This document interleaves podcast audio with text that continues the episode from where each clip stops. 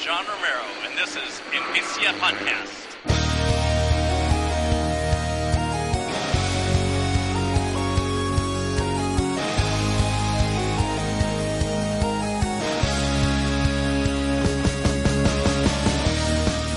Hola a todas y a todos, bienvenidos al Envicia Podcast, este espacio donde comentamos las últimas noticias sobre videojuegos y analizamos los títulos que caen en nuestras manos. Estás escuchando el programa número 7 de la segunda temporada. Estamos de, de mañaneo en sábado. Eh, ¿Y qué tal, Rodolfo? ¿Cómo estás? Pues muy buenas, muy buenos días, muy buenas a todos. Eh, intentando soportar una retro resaca. pero, pero bien, mm, ya sabéis que cada- cuando vayáis a fiestas de empresa, sitios mm, para celebraciones y demás, y, y lle- llegue el momento de irse, una retirada a tiempo siempre una victoria. Así que La lección de Rodolfo de hoy. este es mi trozo de sabiduría de hoy. ¿Qué tal, Travel? ¿Cómo estás? Muy bien, felices fiestas a todos, a vosotros por supuesto. Una semana muy tranquila, eh, la he tenido libre eh, para poder hacer cosillas que tenía que hacer en casa, eh, jugar a juegos que tenía pendientes y quitando el hecho de que me he encontrado la moto destrozada esta mañana por un acto vandálico, pero bah, sin mucha importancia. Quitando eso, por lo demás todo perfectamente. Un, como he dicho, una fiesta muy tranquila.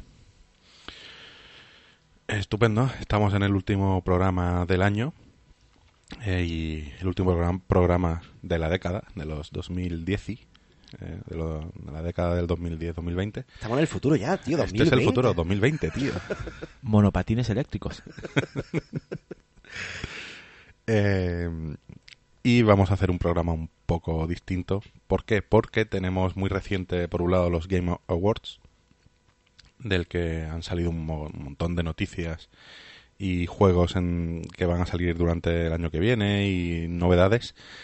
Eh, y después hemos querido hacer eh, el ejercicio de las listitas, que no hace mucho leí por ahí que mm, diciendo que el periodismo de, de videojuegos no es solo hacer listas. Es verdad que hay páginas y hay blogs que están todo el día. Los 10 mejores juegos de acción del 2019. Los 10 mejores juegos de puzzles del 2018. Cinco juegos en los que controlas a una momia, yo qué sé. Y es verdad que hay mucha gente que sus artículos lo- los basa en hacer listas. Que están bien cuando la lista te interesa, pero que después eh, alguna gente se ceba un poco y, y solo ocurre a base de listas. Y aquí que venimos con nuestra propia lista de... eh, vamos a comentar los eh, cinco juegos que más nos han impactado o más nos han gustado o consideramos mejores juegos de la década. Eh, vamos a comentar eh, más bien por encima, porque si no se va a eternizar el, programa de hoy, cuáles son nuestros cinco juegos personales, es decir, cada uno va a decir cinco juegos, más eh, alguno más que cinco juegos eran muy pocos para una para resumir una década y hemos tenido que dejar atrás un buen puñado de juegos muy buenos Titu- titulazos. Eh, Yo me ha costado mucho dejar de atrás tantos títulos que que deberían de estar dentro de una lista de mis mejores de una década, que dejar 5 más 3 en la reserva es demasiado poco. Ahí también el, yo creo que está el, el tema de resumir en tu mente qué es lo que más te ha impactado en 10 años, es difícil, pero yo creo que el ejercicio está guay, por lo menos para saber Sí. con lo que te queda de, de todo este, de estos 10 años. Al fin y al cabo, lo que hemos hecho es seleccionar los títulos que realmente tuve- tuvieron un antes y un después en, en- en varios aspectos, ya sea en narrativa, en música, pero que es totalmente algo muy personal. Claro, algo que te llegó a ti y que seguramente no, no coincides conmigo en, en- en muchos títulos, pero, Exactamente. pero ahí los tenemos. El, el rollo es que eh, lo que ha dicho Juanca, no, no tenemos una. Esto no va de los mejores, sino los que más nos han, nos han calado y los que más recordamos durante siempre las conversaciones que surgen sobre videojuegos. Siempre vamos a sacar uno de estos títulos. Yo creo que ya estarán oliéndose por ahí cuál va a salir, por lo menos uno, uno concreto seguro, ¿vale? Y ya, ya avanzamos que el control no es. ¡Control! eh, pues vamos con los Game Awards.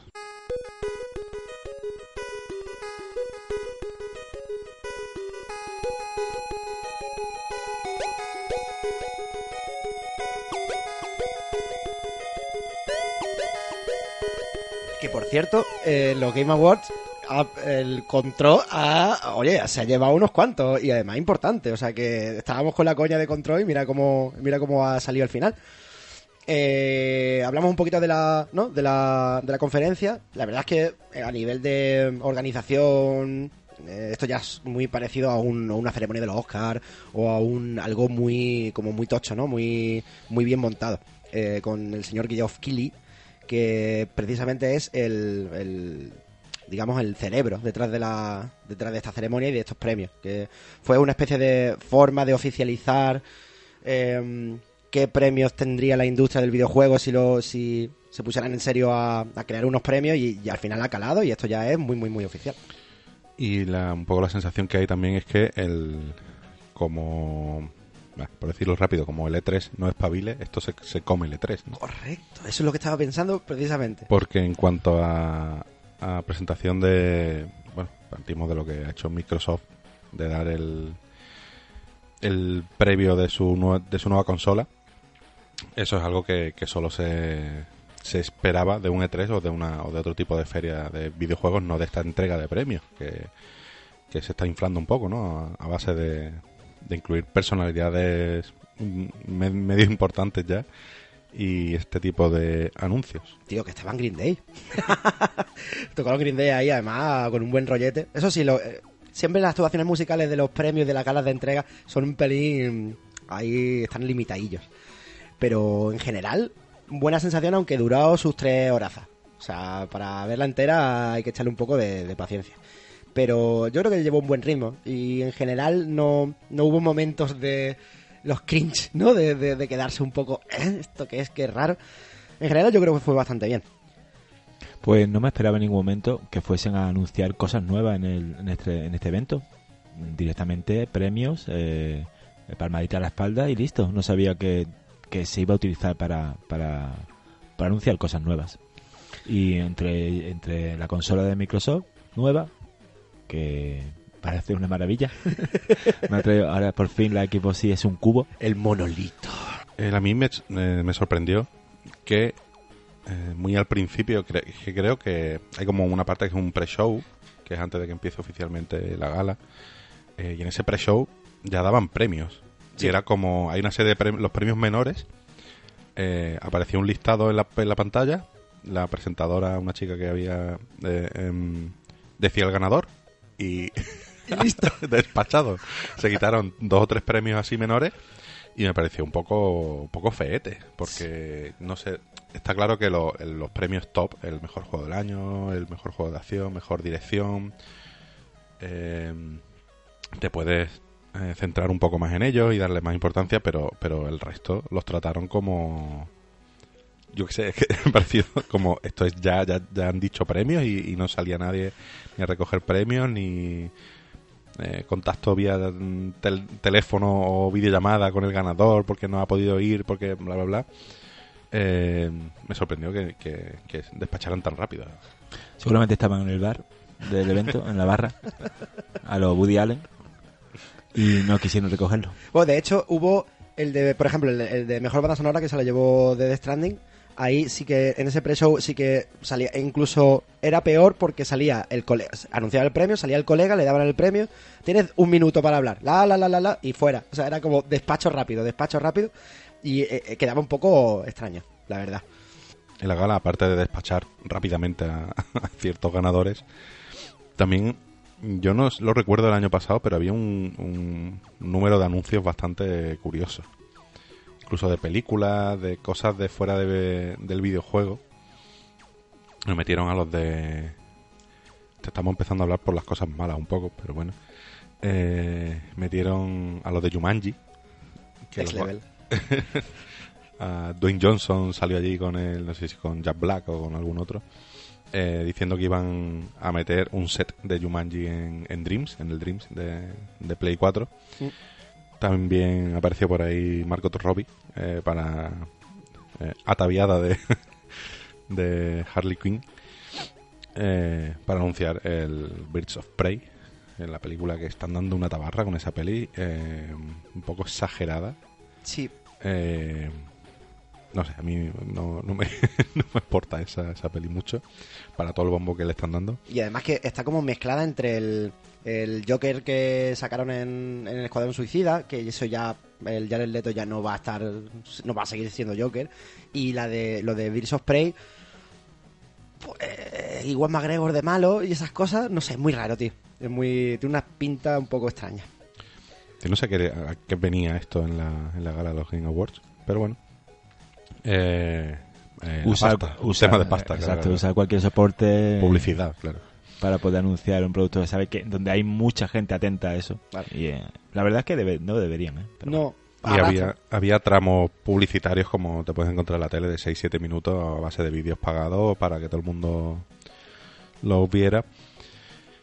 Y, y bueno, entrando un poco más en, en chicha, digamos que, el- que la gala fue un poco de, de más a menos en cuanto a, a contenido, porque de los primeros eh, de los primeros anuncios exclusivos que se vieron, pues bueno, eh, nos sorprendieron con esa presentación de la nueva Xbox eh, llamada Xbox Series X, que ya como han pasado unos días desde la gala ya sabemos que la nueva consola se va a llamar simplemente Xbox y que eso de Series X es para dar a entender de que saldrá más de una versión, pero aquí se vuelve a hacer el, reboot de la consola se vuelve a llamar Xbox, una cosa que no entiendo, porque no les cuesta nada poner un numerico o una letra o algo así, no tan complicado como en la generación pasada, en la, bueno, o en la actual, que creo que se enligaron un poco de, de siglas.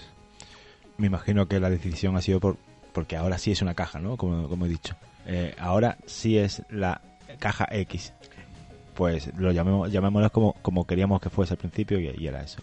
Eh, y además por el intento Xbox. un poco de unificar el todo el, el tema de Microsoft eh, Games for Xbox eh, o Game for Windows en, la, en el pasado y intentar quitarse de encima cosas para que todo sea Xbox y todo sea digamos el mismo entorno el mismo ecosistema yo lo veo bien El diseño de esta Xbox nueva pues es una caja, una, una caja negra con el- la ventilación en la parte superior. Ya dicen que se puede poner tanto vertical como en horizontal. Y pu- la pusieron con una imagen con el, con el mando que acompañará esta nu- nueva versión al lado para que nos hagamos una idea de las dimensiones. Y viene a ser de alto como dos mandos y medio, dos mandos y un poquito más, es decir, que no es una caja gorda. está guay El- lo comentábamos el otro día que igual se, se han basado un poco en la en este Mac Pro que sacaron en forma de cilindro que tenía también una ventilación superior eh, de forma de que la consola en sí podría estar entre comillas hueca para que haya una corriente de aire ahí fuerte y, refrigere bien y, y mucha gente en Twitter ha dicho, mira, a mí el diseño me da igual. Que no haga ruido y que esté fresquita. Si el diseño tiene que ser ese, ese. Aparte, que es más o menos elegante, pero es verdad que es muy poco fiestera, ¿no? Es muy poco atractiva a nivel que es una caja. Es una caja negra con un logo en la esquina y punto. O sea, a mí me gusta en el sentido de que vengo de. Y eso yo creo que a Travel. Bueno, no tú porque no, tú, tú tienes la normal, la Play 4 estándar, ¿no? Digamos. Sí, yo soy pobre. No. Joder. no pretendía eh, crear broma, aquí un broma. Sí, tengo. Porque, porque también intento no jugar más de 5 horas seguidas. Y no, no quemarla, la verdad. eh, porque, porque es verdad que al calentarse empieza a hacer un, un ruido. Y, y no quería que fuese más. Y, y, y como todavía me va bien, no he querido cambiarla. ¿no? Y no, no he visto la oportunidad para, para hacerlo. Yo te diría que no lo haga. En realidad, No creo, porque ya lo- para estar a la vuelta de la esquina la, la siguiente generación no, no creo que, que fuese. Si acaso me compraría o pillaría la, una Xbox eh, X, que Sí. es un pedazo de máquina. Sí, sí, sí. Pero tampoco. Tam- Con PC y con PC y Play tengo más que de sobra. aprove- Bueno, ¿a qué ibas a decir? No, pues, porque aprovechando el tema de, de- de cómo es la ventilación y de cómo está planteada, digamos, eh, la Play 4 Pro yo tengo serios problemas de, de, ¿Sí? de- de refrigeración. Es decir, a mí se me apaga... eh, no, eh, a ver, tengo que contar la idea de que... tengo que contar la historia de que me dio por abrirla un día para, para limpiarla y ahora ya no la puedo cerrar. Pero bueno, esto... La- La que te. Es que, a ver, me- no, no me voy a explayar, ¿vale? Pero eh, no abráis las consolas, no la abráis. O sea, si, si veis que se calienta mucho y tal y cual, pues ponedla en un sitio donde esté mejor refrigerada, pero no cometáis mi, mi error, Este mensaje es para tu yo del pasado. correcto, que no me va a servir de nada, pero, pero de todo se aprende. Pero el tema es que eh, antes de que me pasara esto, la Play 4 tiene serios problemas de, de- de refrigeración. O sea, se nota un montón. Bueno, hace un ruido mm, exagerado. Con el God of War era un, era un, un desastre. lo- vamos, es que era una turbina mm, totalmente. Sí, sí, eh, mi, mi amigo Samuel, que se había pillado la Pro, tuvo que quitarse la otra por... Incluso ya había hecho el, el mod este de hacer un agujero en la parte de arriba para añadir un ventilador extra y aún Hostia. así eso era un reactor. Sí, sí, sí. Está Claro mal que planteado. encendía, ¿no? Es que además porque exige mucha GPU, o sea, es decir, que el, el ventilador es demasiado pequeño para lo, todo lo que se calienta la máquina. Y yo creo que, con, que Xbox con este diseño, aparte de que sea un poco más vetusto, ¿no? O más, más, eh, o más espartano, yo creo que acierta con el poniéndole el ventilador arriba y dejándolo de- en lo, en lo mínimo posible. Y también acertaría un poco que pudiese eh, cambiarle plaquitas y, y tarjeta gráfica y eso estaría Claro. bien, ¿no? Abrirle un poco el mundo al modding y estas cosas y eso no les gusta. Ya, ya, lo sé, lo sé. Pero, no, algo así más cerrado, una tarjeta gráfica que es exclusiva para este tipo de, de- de consola. Y que se Y enganche. que si tú quieres tener, en vez de tener que comprarte un producto nuevo, cuando se actualice, porque ya eh, van diciendo de que la serie X es para, ya dan a entender que van a salir varias versiones de eso, pues en vez de comprarte un- uno nuevo, pues poder tener la opción de poder cambiarle la tarjeta gráfica y la memoria RAM, por ejemplo. Sí, que lo preparasen de forma que, no- que parezca el añadido con su cajita oficial de, venga, mm, eh, tarjeta gráfica. Pero eso no lo eso, es, eso es follón. Es con- Sí, sí. consola Tienes razón. modular y después saldrían juegos. Este juego solo es compatible si tienes el módulo hardware. O sea, Y ahí ya estamos perdidos. Eh, no he dicho nada. Steam Machine, Mal- recuerda. mal- mal- mala idea para la consola. Si quieres uno de esos, cómprate un PC. correcto. Eso es. Bueno, pues este anuncio de la Xbox eh, parece ser que pilló por sorpresa a todo el mundo eh, porque no se esperaba que fuera que se aprovechara esta gala para, para anunciar esto y le hizo un poco la jugadita ahí a Sony y eh, no puedes enseñar una consola sin enseñar algo de, de alguna imagen de, de algún juego de nueva generación que va a acompañar a la consola. Y aquí, aunque jugaron un poquito a la trampita de nuevo, sí nos enseñaron un tráiler, eh, creo que fue lo mejor de la gala, del, de lo que se llamó después el Senua Saga Hellblade. El- se nos muestra un tráiler mm, elaborado con el motor del juego, pero no in-game. Esto es un matiz importante. Ajá. Eh, y la verdad es que, el, que fue un buen buen tráiler. Sin mostrar gameplay puro, eh, porque para eso es un tráiler.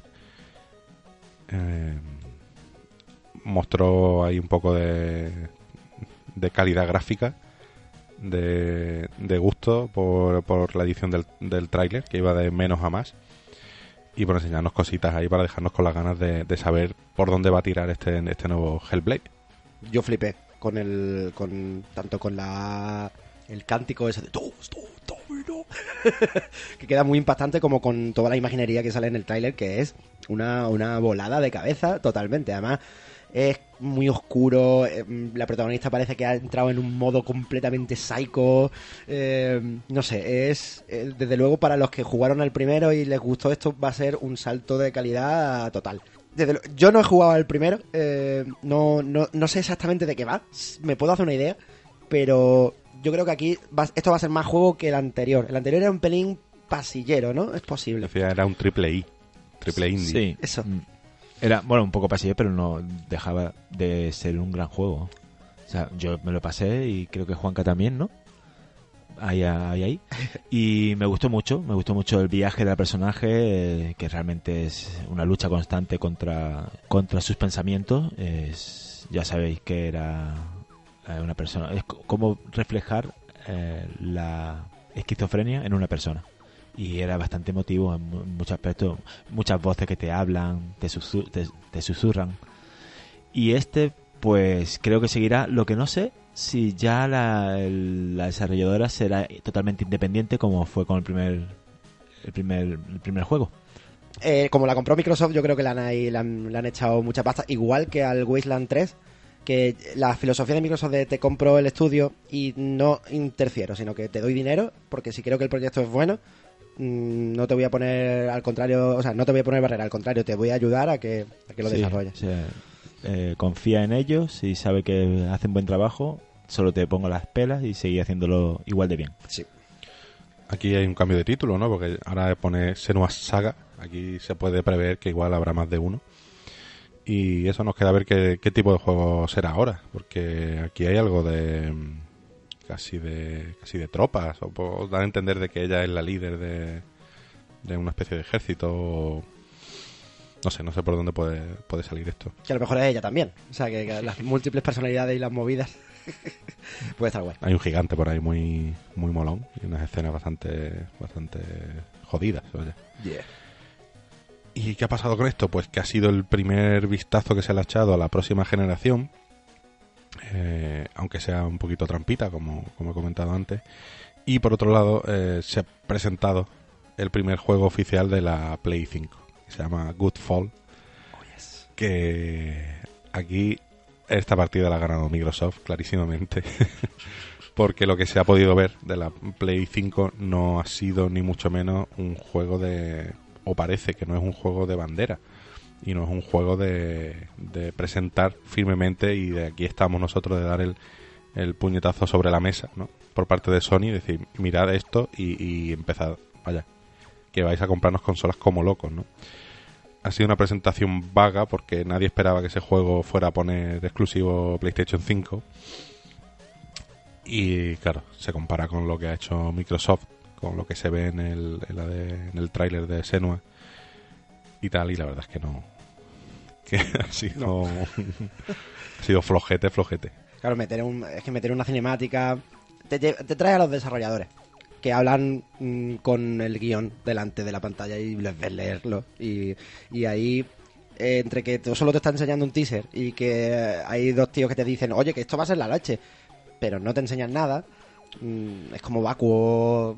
Se ve algo ahí tipo. A mí me recuerdo rollo que va a ser Destiny 2, Eso. de, de hacer raids y de historias de estas, y no me. Ni a nivel gráfico ni nada me, me sorprendió ni me llamó nada, vaya. No. Además que ese, ese nivel de llevarte un juego al tema del, del multiplayer, pero tan, no sé, tan Destiny, es que le quita historia, no sé, le- le- lo deja como, como una especie de...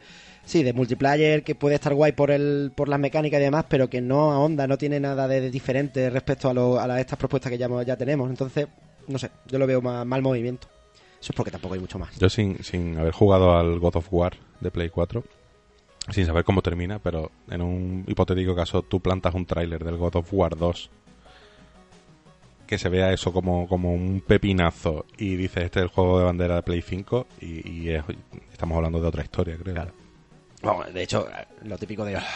No, la, no, la gente en el escenario se, se lo hubieran petado. Como lo petaron en su momento con el, el anuncio de la Guardian o como muchas cosas que ha hecho Sony que lo ha hecho muy bien con- en, en la etapa de la, de la Play 4. Entonces aquí, a ver si vamos a empezar a, pensar que es bueno ya hacer otro giro y meternos en Xbox en esta generación nueva. ¿eh? Que, oye, Por ahora va, va ganando, creo. ¿eh?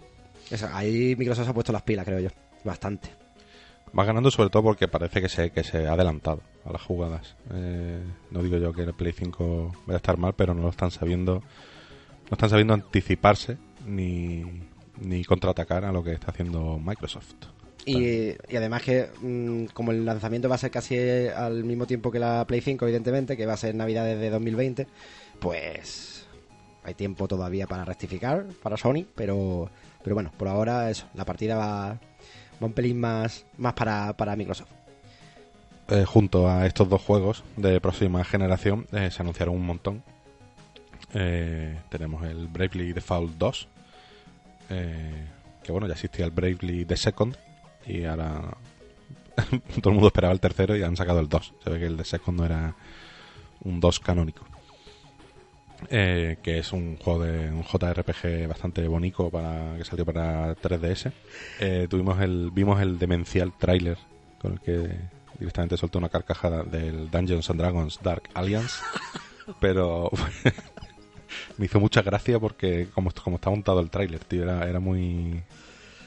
Es que no sé, tío, me, me, me hace, me hace gracia. Porque es como, bueno, el mundo Dungeons and Dragons, pero de repente metían unas cámaras tipo GoPro eh, con giros muy locos, música de metal ahí a tope, o sea, un ritmo y no sé por qué, me, me- me hace mucha gracia, tío, las caras que ponen los personajes, parece un poco Muppets, todo muy loco, y dices, pero, pero, pero, ¿qué, ¿Qué cojones? qué estoy viendo aquí, tío? Tío, yo, yo lo, lo- a mí me lo presentan en una sala con gente y yo me parto el culo, porque es que, pues, como, en serio, o sea, la idea es que la gente se ría, ¿no? Porque si no... Además, es- ese rollito de, de eso, de GoPro, ¿no? De ponerle cámara fija, de como si llevase la cámara enganchada a la cabeza, básicamente. Mm, en, el, en un Dungeons and Dragons... No, no, o sea... No, no, o sea, el, el Dungeons and Dragons, que es como, no sé, el, es el rolazo serio, ¿no? Es como Claro. el... El padre de la fantasía Claro, y el RPG. Y de repente sacan una cosa ahí muy... ¿Cómo se dice? Muy, muy, muy pandilocura, ¿no? Muy... no sé, no sé. a mí- De los Game Awards yo había, había visto poco y este vídeo lo mandaste al grupo y creía, en principio cuando lo vi nada más abrirlo, que era alguien que había cogido el vídeo del, del- del evento y le había modificado haciéndolo de coña, poniéndole la cámara delante o lo que, lo que sea, cualquier hack. Y no, era real, era así, ¿no? Era muy raro, ¿verdad? Me recordó eso, la, la cámara en primera persona, o sea, la cámara de frente muy cercana, que es- también pasa en Requiem por un sueño, la película de Aronofsky.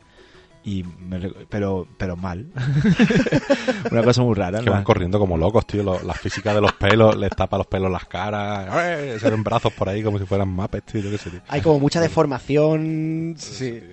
O sea, es que hay, hay ventisca es la ventisca.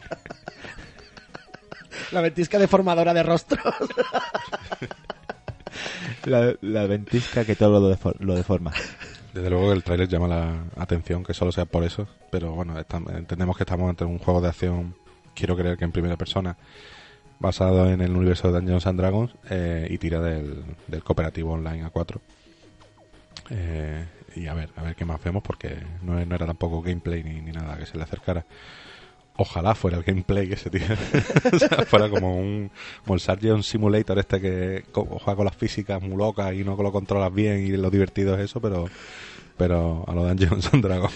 O sea, controla a tu personaje, pero viéndole la cara todo el rato.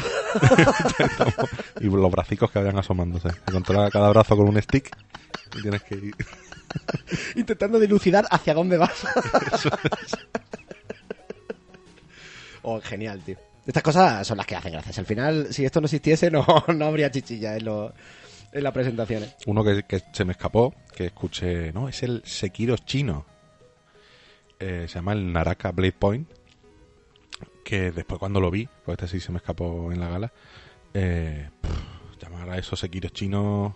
Bueno, es real en cuanto si entendemos chino como, como de los 20 De los duros. 20. Sí. Es que no sé si iba por ahí o, era, o que está basado en, con, la- en la estética china en vez de en la japonesa. ya ya en su momento vimos un Dark Soul chino ¿os acordáis? Sí. Eh, me ha venido a la mente justo cuando lo has dicho. Esp- espero que no sea al mismo rollo ¿eh? a ver Y este, bueno, no pinta hiper basura, pero a mí no me convence nada. Vaya, no, no sé. Basura. Hyper trash. Nah, se ve, se ve que no, que no. A mí no me, no, no me llama, vaya. No, y, es por eso lo de la estética china. mm, claro, aquí te- tenemos, estamos, lo relacionamos todo, ¿no? Lo oriental es todo japonés, pero no. Eh, yo me acuerdo de los, de los cómics que salían, estaba, estaba el manga, y cómo se llamaba el, bueno, no me acuerdo cómo se llamaba, pero el, el manga chino, o sea, el cómic chino, no sé cómo se llama el cómic chino no, sé- no sé exactamente qué denominación tiene, pero eh, reali- realmente es muy parecido al manga. sí ¿no? Sí, lo que pasa es que tiene mucho, hay mucho color, color, es todo como muy abarrotado, muy, muy, todo como muy de, muy barroco, ¿no? Y la- la- el aspecto que tiene esto me recuerda a eso, al- a, a los cómics chinos de, de aventuras, de, vaya, de, de que salieron hace, que salieron hace bastante tiempo. Si esto, las animaciones y, digamos, los valores de producción te dan una idea de cómo va a ser el juego, pinta un pelín chungo.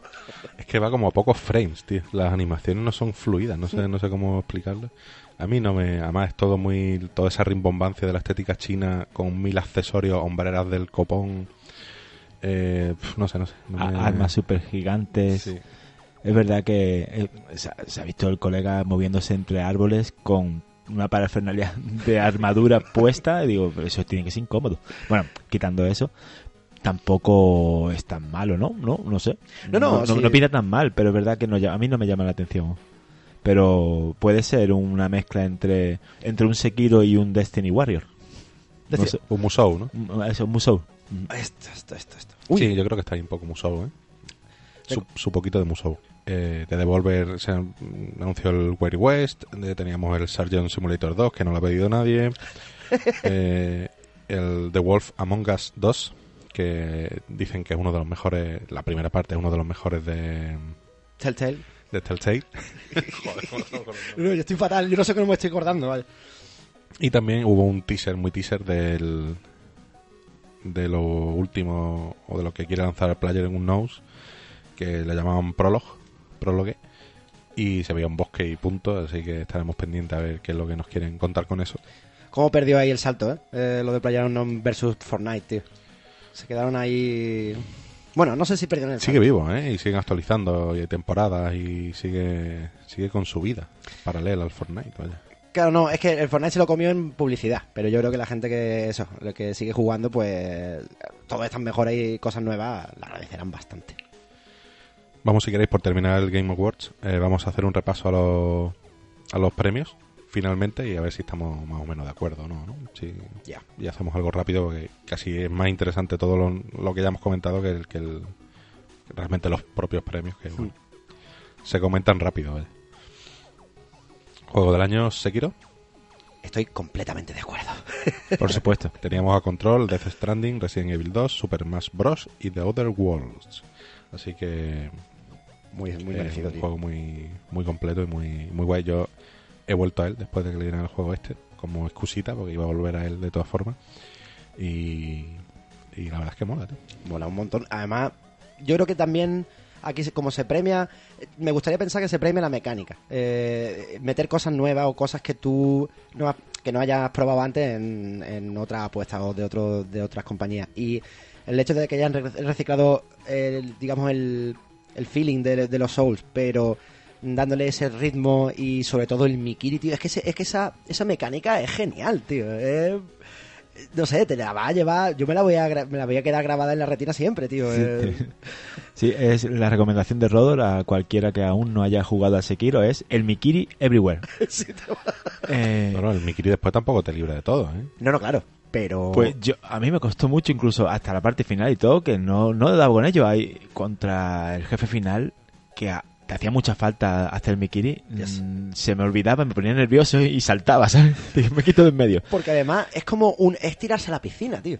Sin decir mucho más, realmente es un juego no solo por mecánicas, eh, por la temática que toca, por, por el estilo de juego que no deja de ser un, un Dark Soul, ¿no? En la, Rítmico. en la época feudal japonesa, pero es la forma de ir contando, contándote las cosas. eh, por supuesto, From Software y su, su firma de ir encontrando recovecos y, historias dentro de la historia que hace que te complete. Bueno, brutal. Pero también hacer que, que toda esa acción y toda, toda esa atención al juego no decaiga porque cada cierto tiempo pues te van cambiando cosas y aparecen cosas nuevas y dices tú, no me esperaba que esto fuese a pasar. O creía que ya estaba en el final y de repente, ¡pum!, otra cosa nueva. Digo, hostia, eh, un juego que me, me tuvo, nada más que jugando a Sekiro, eh, el único juego que estuve jugando durante, durante dos semanas o, o tres semanas que estuve con el Diao. Ese y el Rainbow Six, por supuesto. Pero, por supuesto, eh, Haciendo Mikiris en el Rainbow Six. estaría guay. Repito, eh, el premio al mejor juego del año, eh, Lo dijimos, lo dijimos. Ultra merecido y. ultra merecido. Lo queríamos. Vale. Eh, mejor dirección, Death Stranding. Eh, creo que estamos de acuerdo. Yes. Que aquí teníamos a Control, a Resident Evil 2, a Sekiro y a Lotter Wilds, que aquí se coló Lotter Wilds en mejor dirección, o sea, me, pare- me pareció brutal. el Best Ongoing Game, es decir, juegos que siguen vivos y que lo están actualizando, eh, ganó Fortnite. Creo que solo por, por cantidad de, de jugadores ya. Aparte que con lo- el agujero negro, los eventos estos que se hace, al parecer el de Star Wars eh, de hace poco ha sido bastante bueno también. Eh, mola, así que yo creo que merecido también. Mejor narrativa y aquí el sorpresón de Disco Elysium, que ha salido, realmente el juego salió muy hace poco y ha arrasado con dos o tres premios. Qué, qué buena pinta tiene, ¿eh? Muy buena pinta, yo sé que no lo voy a tocar en mucho tiempo, porque estéticamente sé que tiene mucho valor, pero no, no me atrae. Sí, es muy oscuro, muy... El, eh, por supuesto está en inglés, que también es una barrerita eh, medio, medio interesante y lo será para mucha gente, sobre todo porque es un juego muy basado en el diálogo. Eh, la mejor dirección de arte eh, aquí, sí se lo llevó Control. Eh, estaba, digamos que estaba un poco peleado también con Death Stranding y con, y con Gris. ¿no? Sí. El, yo decía, tío, Control tampoco es tal. Pero después he visto un semidocumental sobre arquitectura brutalista y el propio diseño del edificio. Es verdad que tú estás, a- tú estás ahí a los tiros, pero es que está muy bien diseñado el edificio. Y Claro. los espacios y lo que te transmite cada uno y las alturas, los pilares que tiene, las ventanas, lo- lo- por donde entra la luz. Hay, mm, hay mucha cosa que está muy bien hecha ahí. Y esto que se dice de cuando el diseño es bueno pasa desapercibido o cuando el efecto es bueno pasa desapercibido, yo creo que aquí, eh, si te paras a pensarlo y a ver imágenes de control, hay estampas que son, que son brutales. Pero como estás ahí a los tiros, parece que pasa desapercibido. Además, el, el uso de los colores fuertes para señalar enemigos, es lo que tú dices, el, eh, el- eso creo que era Jordan Ive, ¿no? Eh, en cuanto a eh, el diseñador de Mac o de, o de Apple. El buen diseño es no se percibe, o sea, se asume, ¿no? Como, como parte del todo. Si el mapeado del control fuera una mierda, o sea, est- estaríamos vomitando porquería contra el juego sin parar y eso es una cosa que jamás se le, se le ha echado en cara al juego, se le ha podido echar en cara a otras cosas. Claro. Yo a nivel, como no lo he jugado, no lo puedo decir mucho, pero el Death Stranding como está a nivel de diseño, porque creo que tiene mucha carga sobre el paisaje. Y en sí, el paisaje lo puedes construir mejor o peor, pero hay poco que jugar. Igual, no sé si hay muchas estructuras de edificios, de escenarios ad hoc diseñados, sí.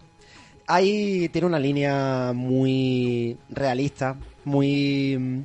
Kojima con el Metal Gear ya lo hizo, y esto ya es como la sublimación de eso. Eh, Es muy realista como para tener un diseño propio, una identidad propia de diseño. Eh, más bien creo que se intenta eh, ponerse en perspectiva de cómo sería un edificio diseñado para un paisaje apocalíptico dentro de muchísimo tiempo y es más funcional que artístico. Por ponerte un ejemplo, las estructuras que, que te dan eh, energía durante el camino son como pilares, son pilares eh, hechos de, de como dos o tres pequeñas partes unidas y es que los mecanismos que las unen son lógicos, es decir, se mueven, es algo circular que se mueve a izquierda y derecha, ¿no? Se mueve solo y, y tú lo ves y dices, eso está diseñado por alguien que sabe de, de arquitectura, o sea, o de o arquitectura industrial. Lo que sí se ha llevado Death Stranding es el del el Best Score of Music. Yo aquí igualmente se me escapa porque eh, lo que he escuchado del, del Death Stranding no son canciones originales de la propia banda sonora, sino bueno, versiones de grupos y canciones de grupos que, que suenan durante, mien- mientras juegas. Por eso me extraña que le hayan dado esto. Tiene que tener un, un- algunos temas propios interesantes. Y no sé si, bueno, sí, sí, uno de los temas del, del propio Game Awards que cantaron en directo era un tema de Death Stranding. Sí, churches. Churches. Chuches. Las chuches. Tengo mi duda en cuanto a los grupos que han participado en su banda sonora. Si eran temas que se habían creado antes o se han creado especialmente para el juego. Porque muchos de, los temas tocan o hacen relación a la, a- a la historia de- del juego. Varios de Low Roar hacen referencia a la muerte, hacen referencia a un montón de cosillas que dices tú, coño, pues parece que, que Kojima, si no se ha creado especialmente para juego, es como el Tarantino de los videojuegos, ¿no? Es eh, un- una selección de, de temas muy, muy bien elegidos. Lo de Low Roar lo ha descubierto y le ha encantado y entonces lo ha ido metiendo en momentos. eh, Porque hay como dos álbumes de los que- saca canciones. Entonces yo creo que sí, más son bien... de dos diferentes. Exacto. Eh, incluso tres. Creo que Low Roar tiene que tener una especie de pedestal ahí con una figura dorada de Kojima porque eh, muy, muy, muy gracias a este juego ha hecho que, que un grupo totalmente desconocido para mucha gente eh, sea lo más escuchado en el último mes. Yo no paro, no paro de escuchar. Sí, es muy... Eh, wow. eh, Es que me da mucha penica, tío. Es muy... Da igual, perfecto, perfecto para cualquier cosa que quieras hacer en casa, te lo pones de fondo, entra, entra tan bien. Para llorar, para El, eh, mi, no, mi tema favorito, el Easy Way Out. Buah. Allá, allá donde iba en Death Stranding y veía una taquilla, eh, me, me- me bajaba de la moto, del vehículo o, o me, me paraba porque mucho era andar y le cambiaba la música a Easy Way Out y ahí le dejaba. Y qué guay, qué guay. Sí. Joder, es que no, es, es que este, Vete a ahora jugar, hablando, venga, te dejo eh, que te vayas a jugar. ya, ya, ya me lo he pasado, ya me lo he pasado, pero, pero quiero volver a seguir, quiero seguir explorando, quiero seguir, porque hay, me habré quedado en un 70% de todo lo que realmente es el juego. Y hay, hay, se merece ser descubierto. Correcto. Death Stranding 2, The Lost World. Progresivamente. El- por- eh, también está el premio del mejor diseño de audio. eh, se lo llevó Call of Duty Modern Warfare. Los tiritos y los pasitos bien, as usual. Las, la- las balas que te pasan por al lado de la oreja y, y te ponen histérico. Eso siempre ha sido muy bueno en el Call of Duty. Y la mejor actuación, eh, aquí hubo un... aquí ganó Matt Mikkelsen como Cliff en Death Stranding, que bueno, eh, no sé yo, el Norman Reedus, como la, como la comió la tostada aquí un poquillo. Hombre, Matt es mucho Matt. Eh, el tío es muy buen actor, pero vamos, tampoco hace muy... Bueno, no sé. A Norman Reedus le dijeron, mira, no- que sepas de antemano que no te vas a llevar el premio, pero tú presenta la gala. Exacto, exacto. que además estaban Norman Reedus, eh, Nakamu- la Nakamura eh, y, y Kojima y Elon Musk, los cuatro sentados casi uno al lado del otro. Era como, La Dios foto, mío, la foto esa. qué fotaca. Estaba muy guay. Aquí competía contra, contra Norman Reedus, pero también contra nuestro querido Matthew Porreta. ¡Oh! O sea, ¿cómo puede estar el doctor Casper Darling nominado a mejor actuación, tío? Es completamente una, una idea de olla. El tío hace lo que le da la gana. Básicamente, Es un personaje muy... Me, me resultó muy Ash de Bill Dead, no sé por qué, dentro de su, de su mundo, ¿no? Es un médico al que nadie se cree que sea médico. O sea, Muy raro. Eh, la sorpresita aquí, bueno, sorpresita entre comillas, el Games, Games for Impact se lo ha llamado Chris, que hay mucho, mucho español ahí in- implicado. Que para mí fue la mejor presentación de, del premio, porque fue entregado por unos Muppets, que a su vez hicieron una, una coña interna con el, un Title Goose Game. Al final salía allí el, el ganso liando la parda, robando el premio, el sobre. La verdad que esto, eh, creo que fue el momento más divertido de la gala. Y enhorabuena a los implicados de este gris por llevarse ese, ese premio. El mejor juego indie Disco Elysium, que aquí barrio también para casa. El, el mejor juego de móvil Call of Duty Mobile. Y el mejor juego VR Beat Saber, que parece molaba bastante. Mejor juego de acción y aventura aquí otro premio para Sekiro. Y el mejor juego de acción para Devil May Cry 5, que rascó Oh. este jueguecito. me gusta, me gusta. Muy este, bien. Rascó este premio, ¿no? Este jueguecito. Pillaroslo, pillaroslo cuando baje un pelín de precio a lo mejor. ¿Más por- todavía? sí. Es que ahora está en rebaja con, Otra, sí, con de Navidades. menos de 30. Creo que 25 o 29 puede ser, no sé, 29,90, no sé. Mola, mola. Mejor juego de rol, el Disco Elysium también. El mejor juego de estrategia, el Fire Emblem, aquí el- la japonesada. Eh, y mejor juego familiar, el Luigi's Mansion 3. Que he rescatado el 2 para la 3DS, a ver qué tal es. Que siempre he escuchado cosas guay de este juego. A ver, y ante una mecánica que parece que tiene las patas muy cortas, pero me da mucho, mucho el interés de, de saber cómo se desarrolla esa- esas exploraciones. La pistola con la de los fantasmicas también, ¿no? De... Yeah. y había más premios, pero vamos a hacer como los Game Awards y los vamos a pasar por encima. Nah, el multiplayer se lo llevó el Apex Legend. O- tuvo, la verdad es que entre el Fortnite por un lado y el Apex Legend se han repartido estos de del, del multiplayer. Además que estaba en pleno evento navideño el, el Apex. Hay, hay un montonazo de cosas, de, de custom cositas. Estas cosas siempre... No, no me mola el tema de... O sea, el Apex no le pega tener un factor Fortnite de, de tener mm, añadidos navideños, tío. No sé. Es mu- mucho más rudo, ¿no? Debería ser más rudo. Pero bueno, no, no es que lo llame infantil para nada, pero no sé. Eh, es verdad que anunciaron una actualización con el tema de la Navidad que comentas y me pareció de repente que se han ido al Fortnite de Claro.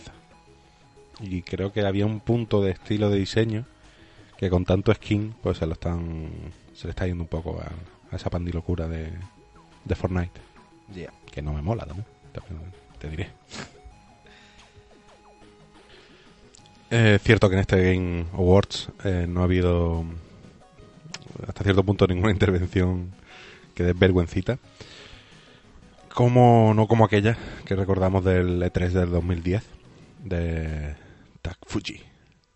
Vamos a ver, porque creo que el Abad eh, tuvo algo que ver con aquello. Extreme.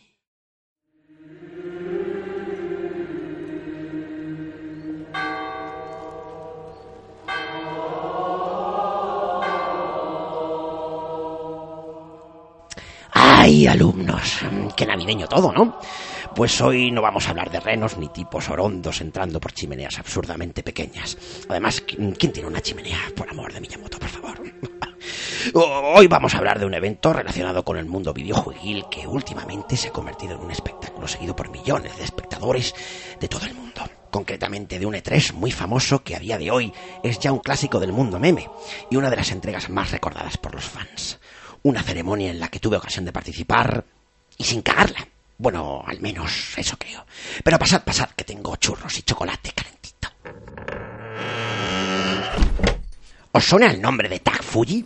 Fuji-san es un desarrollador más que competente que ha creado títulos destacados como Pro Evolution Soccer 5 o No More Heroes, e incluso el título que presentaba en el E3 de 2010, 99 Nights 2 un hack and slash casi precursor del Musou, en el que puso mucho empeño y que, como comprobaréis, alumnos, le hizo famoso quizá por los motivos equivocados.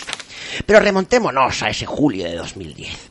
Por aquel entonces casi tenía mi máquina lista para volver a nuestro tiempo, sea cual sea el actual, y trabajaba para Konami, ya sabéis, como relaciones públicas. Bueno, más bien en el departamento de recursos humanos. Bueno, más bien me inventé el currículum y me enchufaron como parte de la organización del E3. Veréis, eh, Tak Fuji es un tipo afable, bastante divertido, extrovertido y un amante de la cultura occidental. Eh, pero tuvo la mala suerte de toparse conmigo. ¿Sabéis ese típico amigo que la lía en las fiestas? ¿Conocéis a alguien que merezca el calificativo de flipao? Fujisan responde a estos adjetivos casi al 100%. Mientras me encargaba de llevar refrescos y montar el catering antes de la conferencia, eh, digo, mientras hablaba entre bambalinas del E3 con los desarrolladores más importantes de la industria, me acerqué a TAC cinco minutos antes de su presentación. 99 Nights 2 era capaz de colocar a muchos enemigos en pantalla. Era un juego de acción rápida, frenético, pero fue un fracaso estrepitoso y recibió muy malas calificaciones. No para Fujisan, él creía sin fisuras en su propuesta. Al acercarme noté a TAC algo nervioso. Estaba intentando repasar su guion en un inglés macarrónico. Le llevé un repul mientras miraba al otro lado de la horrorosa cortina del auditorio cerrado. En Konami eran bastante agarrados y una pequeña pantalla y un atril eran las únicas decoraciones de la presentación. La intervención de Tak Fuji fue un fracaso. La gente no pillaba las bromas. Hi. My name is Tak Fuji. I'm a lead producer in the 99 Nights 2. And the battle with the armies of the more than 1 million troops. 1 million troops. Wow. 1 million troops. Love you guys. Tak iba de cafeína hasta las cejas. Silencios incómodos. Lo único que tenía para enseñar era el logo del juego en la pantalla. Hubo intentos de animar al público que acabaron en semi-abucheos y ciertamente fue todo un auténtico desastre. This is not ordinary hack and slash anymore. This is an extreme. Extreme. Hack and slash title. Not funny. Lo que me hace esbozar una sonrisa es recordar la cara de Tak al volver del camerino diciendo Now, let's check see our latest trailer of the 99 Nights 2. Rock and roll. 99 Nights 2 fue una debacle y a día de hoy solo el meme sobrevive. Una pena para Tak, pero ¿y la de risas que nos hemos echado con el vídeo? Ya sabéis, alumnos, amad a Tak Fuji porque como él dijo en su conferencia, yo os amo, colegas. Id en paz y a ver si no sois tan agarrados y me traéis un pucherito la próxima vez. Y cerrad la puerta, por favor. Gracias.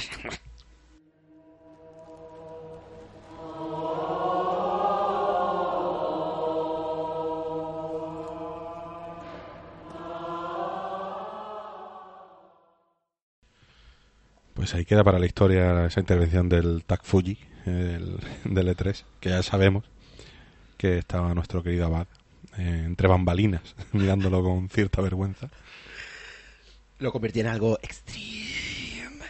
Eh, por lo que se ve en, el vídeo que está subido en YouTube, parece que la gente que fue a esa conferencia no tiene ni idea o no tenía que no era mm, para nada eh, un juego que le atrajese, ¿no? No, o sea, eh. estaban allí de relleno. Sí, y- si juntas eso con la barra idiomática que tienen los japoneses para hablar otro idioma, que les cuesta mucho, pues eh, yo, la verdad es que bastante bien salió Tak Fuji de, de la situación, por ser como es y porque iba en modo cachondo.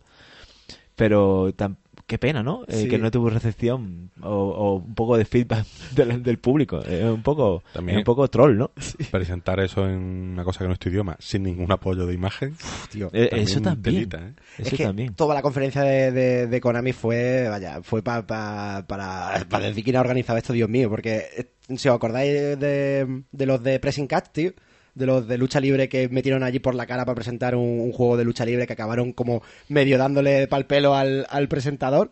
O sea, fueron fue una, una serie de, de, de- de chorradas y de, de or- de organización pésima que el pobre Tafuji pues se tuvo que encontrar con eso.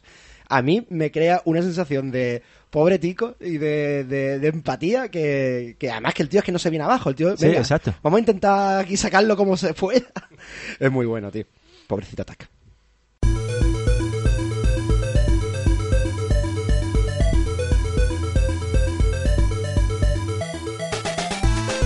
Vamos a dar nuestro repaso particular a la década de, sobre videojuegos. Eh, vamos a decir cada uno los cinco, eh, los que consideramos cinco mejores juegos de la década de forma completamente, completamente subjetiva. Eh, vamos, hemos reservado tres eh, slots más para hacer men- menciones especiales. Eh, juegos que realmente tendrían que estar en esa lista, pero por cuestiones de limitación no hemos podido meterla. El, por supuesto, el, yo podría considerar que el- hay juegos que son los mejores de la década, pero eh, nos hemos autoimpuesto de, juegos que hayamos jugado nosotros. Eh, yo que sé, por ejemplo, mm, yo sé que el Zelda Breath of the Wild está considerado uno de los mejores de la década y del año y de los últimos cinco años y de Nintendo y tal. No he jugado, así que no lo he tenido en consideración para, para mi lista personal, claro. Y como ese, pues un montón más. Pues, por ejemplo, yo no he jugado al God of War, no he jugado al Mario Odyssey ni al Mario Galaxy 2. Y todos son juegos excepcionales. Es decir, que no estén en mi lista no significa que no los considere buenos juegos, ni mucho menos. Ya, em, el- el- la limitación del tiempo aquí es total, así que los juegos que no han tocado la patata, más bien. No sé si os ha pasado que os habéis acordado muchos juegos que ya son anteriores del 2010 y no han podido entrar. Alguno que otro. De hecho, yo creía que el Portal 1 era de 2010, pero 2007, no. tío. Es 2007. eh, eh, como es unos cuantos. Me sentí aliviado cuando uno de mis juegos elegidos era el Fallout 3 y era de 2008.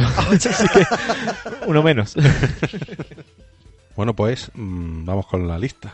Eh, ¿Algún voluntario? Empiezo yo. Empiezo yo, venga. Yes. A ver, eh,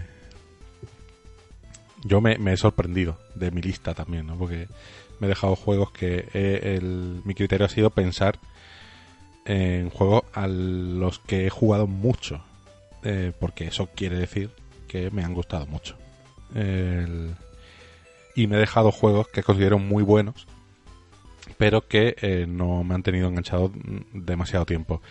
Eh, por ejemplo, voy a empezar hablando de alguno que me he dejado fuera, ¿vale?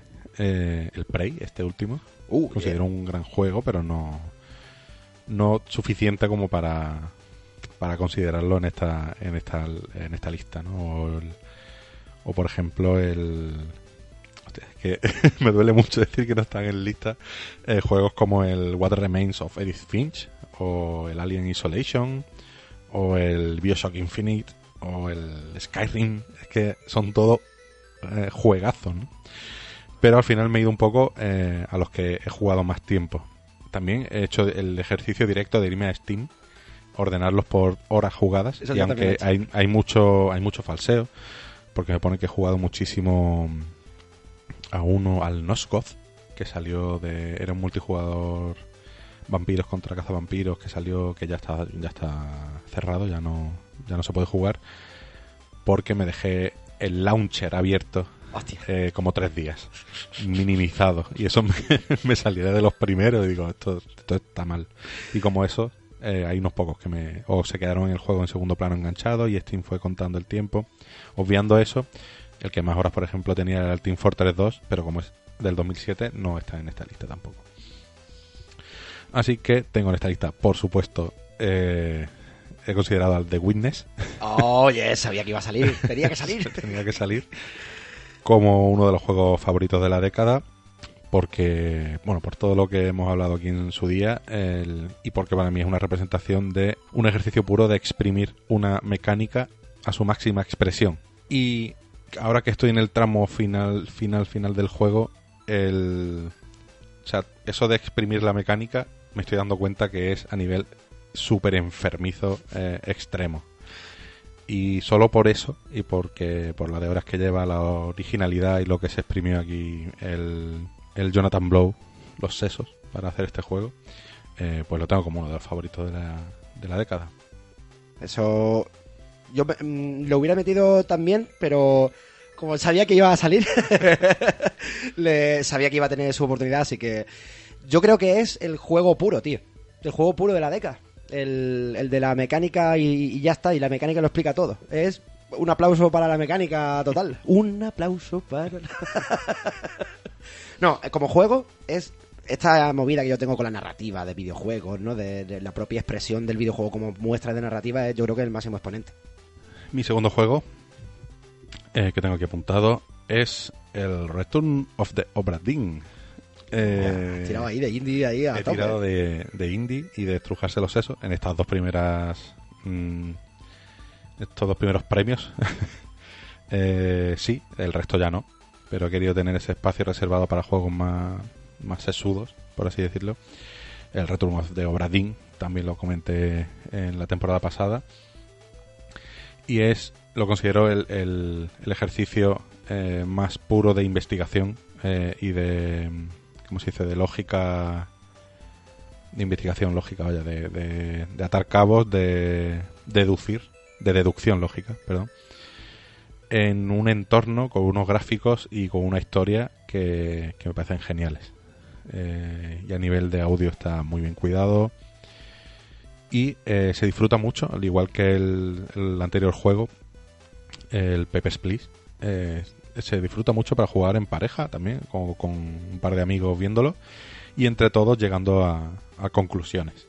Y aquí, eh, aunque el autor nos ofrece un libro, un diario virtual para ir tomando notas, eh, es de esos juegos que hay que sacar igual que el de Windows, que al final acaba sacando una libretilla y apuntándote cosas al margen para, para poder hacer tu propia investigación, que es de lo que va este juego. Así que eh, tanto me estoy dando cuenta que tanto el de Windows como este son muy únicos en, su especie, muy difícilmente imitables y repetibles. Eh, muy difícilmente repetibles, vaya. Y también lo considero como una de las experiencias más, más guays de videojuegos que he tenido en los últimos 10 años.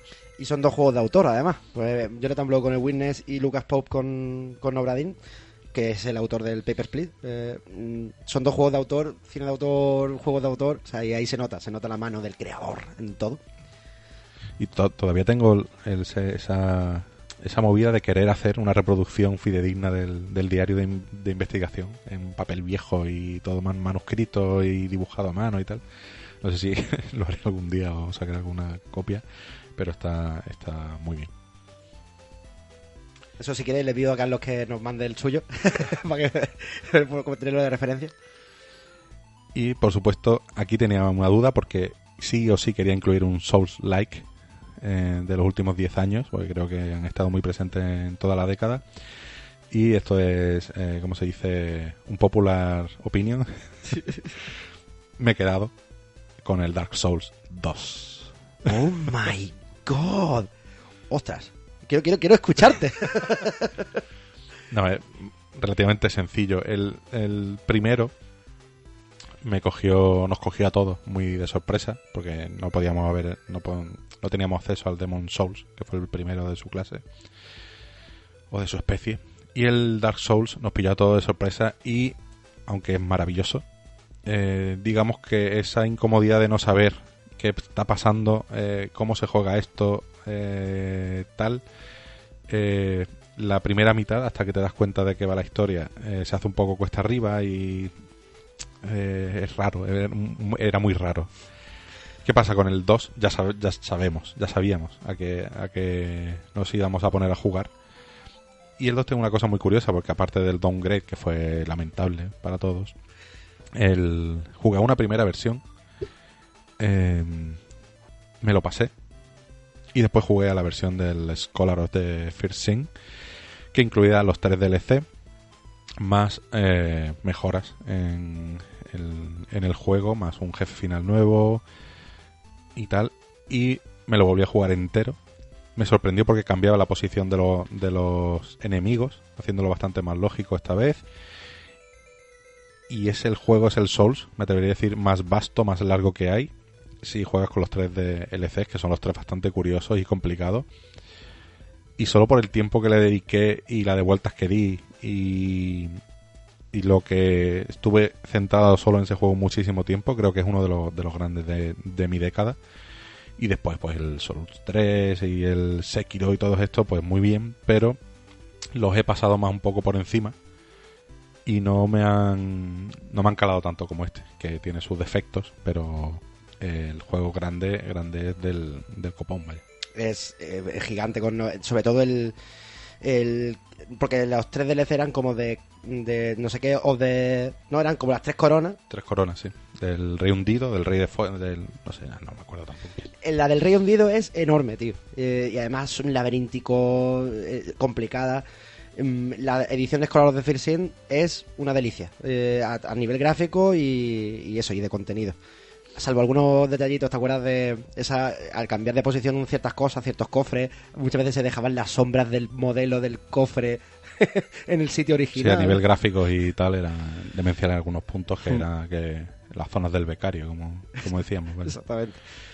Pero sí es verdad que Dark Souls 2 tiene el mejor online de los tres y, y- y la mayor duración de los tres. O sea que sí, tiene, tiene, es, es muy atrayente, siendo a lo mejor, entre comillas, el más fallido, por decirlo de alguna forma. Paso al siguiente, que es, como no puede ser de otra forma, el Player Unknown's Battleground. Oh my Y aquí hay poco que decir. El primero de su especie también. El que ha abierto la puerta al, al resto que han entrado después. El juego con el que con diferencia me he puesto más nervioso jugando. Sobre todo cuando quedas cuatro, quedan tres en el, cada partida. Es nervios de, de, Pero vaya, de una cosa mala.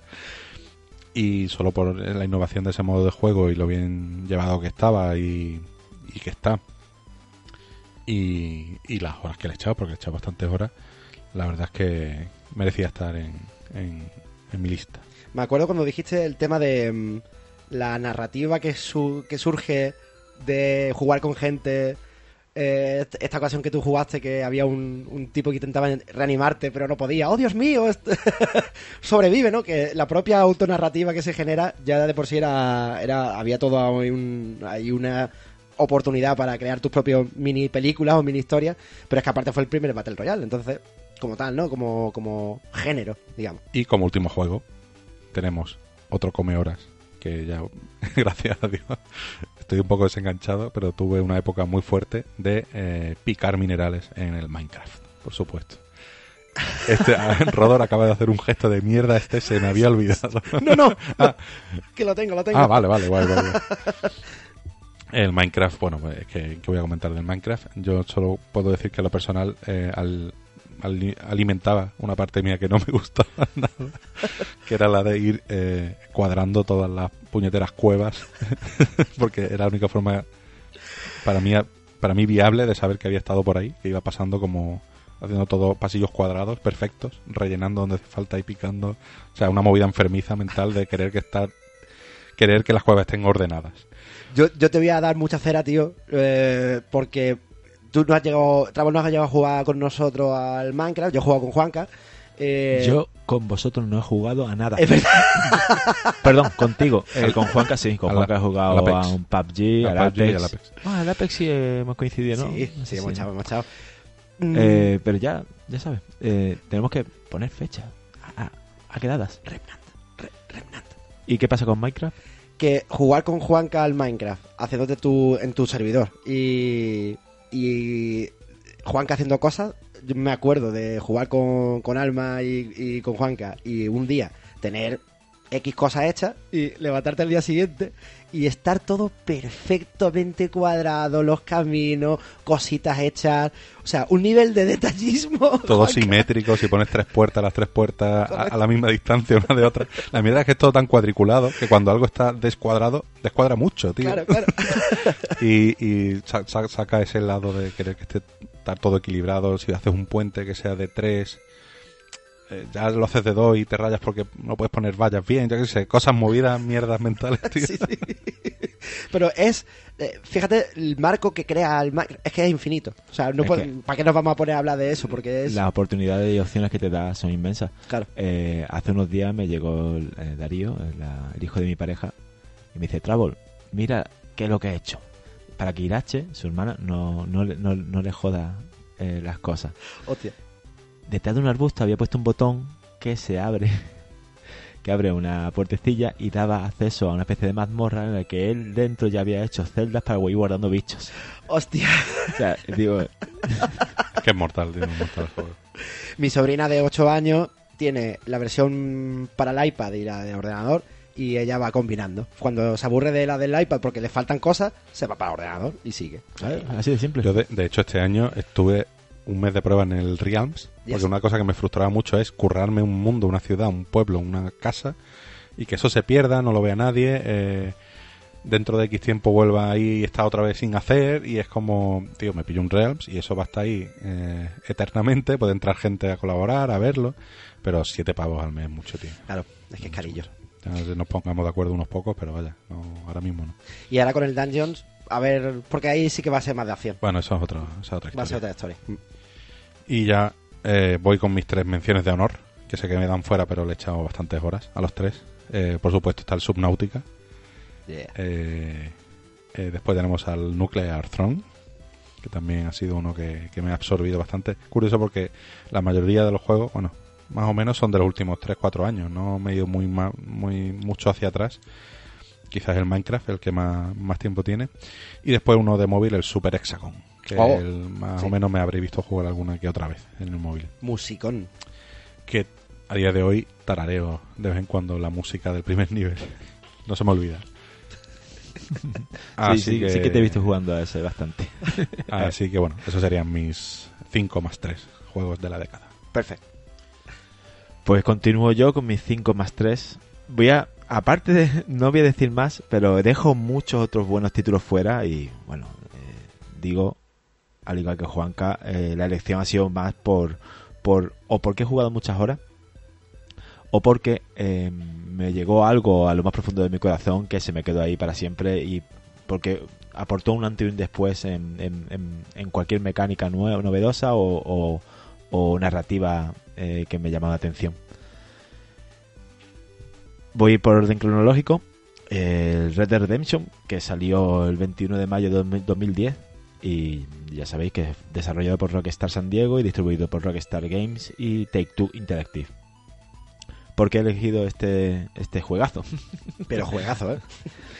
Pues, por meternos de lleno en los últimos años del lejano oeste estadounidense, por ser un mundo abierto muy vivo con infinidad de historias y personajes muy peculiares, por su alto grado de fisicidad y cuidado de hasta el mínimo detalle, por darnos tantas sorpresas y datos curiosos que sucedieron realmente, por tener una banda sonora tan preciosa y ofrecernos un final tan emotivo, y por qué no, por sacar un DLC, el DLC Pesadilla de los No Muertos, donde deberemos encontrar la cura para una terrible plaga de zombies.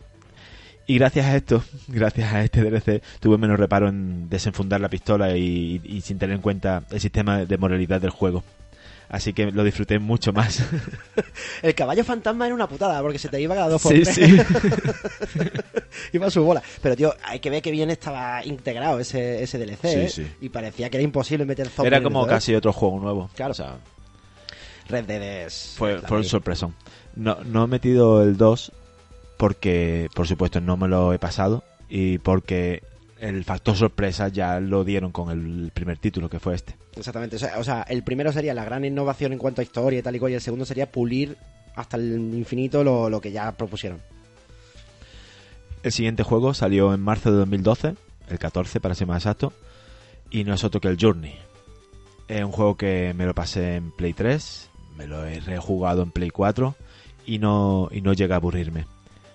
Por haberse quedado grabado en mi memoria realmente, por, por no ofrecer ni un mapa ni instrucciones al que seguir y, y- y, sin embargo saber qué hacer en cada momento, por conectar con desconocidos y ayudarnos mutuamente, sin diálogo alguno, y por su narrativa contemplativa y su espléndida banda sonora. A mí este es uno de los pendientes eternos. Debes, debes, debes darle. Sí. sí. Mi tercer juego salió en junio de 2013 y es el Last of Us, desarrollado por Naughty Dog y distribuido por Sony Interactive Entertainment. Ya he hablado más de una vez en cuanto al, al nivel de empatía que cogí con los personajes digitales de Joel y Ellie. Eso me llegó a preocuparme por ellos, a, sentir, sentir preocupación extrema, ¿eh? de, de verdad. ¿eh? Eh, más que cualquier personaje de película. Por, por vivir de en primera mano la- el derrumbe de la sociedad tal y como la conocemos, por el desarrollo de la relación entre Joel y Ellie, eh, cómo va solidándose, cómo va avanzando en la historia, por la música de Gustavo Santaolalla, que es máquina, o sea, si pues, tenéis opción de tener, buscarlo en Spotify y escuchar álbumes propios, que no son de banda sonora, es brutal. Mm, Babel y Amores Perros, Sí, las dos de Iñárritu con música de, San, de. Santola- Yo no serían lo mismo. sin- no, no, sin para este nada. y con este juego pasa lo mismo. Pasa lo mismo. Y por supuesto, a lo que más le eché en las sofás y por eso ha sido un- es el multijugador. Le eché muchísimas horas. Tanto en Play 3 como en Play 4. En Play 4 cuando lo retomé no me guardo el nivel. Creo porque en la Play 3 tenía otro perfil. Y volví a, a superar el nivel que había cogido en Play 3. O sea que fíjate las de horas que eché. Porque era un multijugador como los que me gusta. eh, no puedes ir a lo loco. Ujú. Tienes que ir eh, calmado, escondiéndote. Nunca ir solo. Eso es primordial. Y me, me- me- fue como, hostia, nunca he jugado a un juego como este. Después ha llegado como un Rainbow Six, que ya en primera persona y también el igual, no puedes ir a lo loco. Tienes que ir pensando cada cosa. Y por ese simplemente por ese motivo. Hay que ver Naughty Dog cómo hace bien lo- el online cuando a lo mejor debería ser algo más bien accesorio.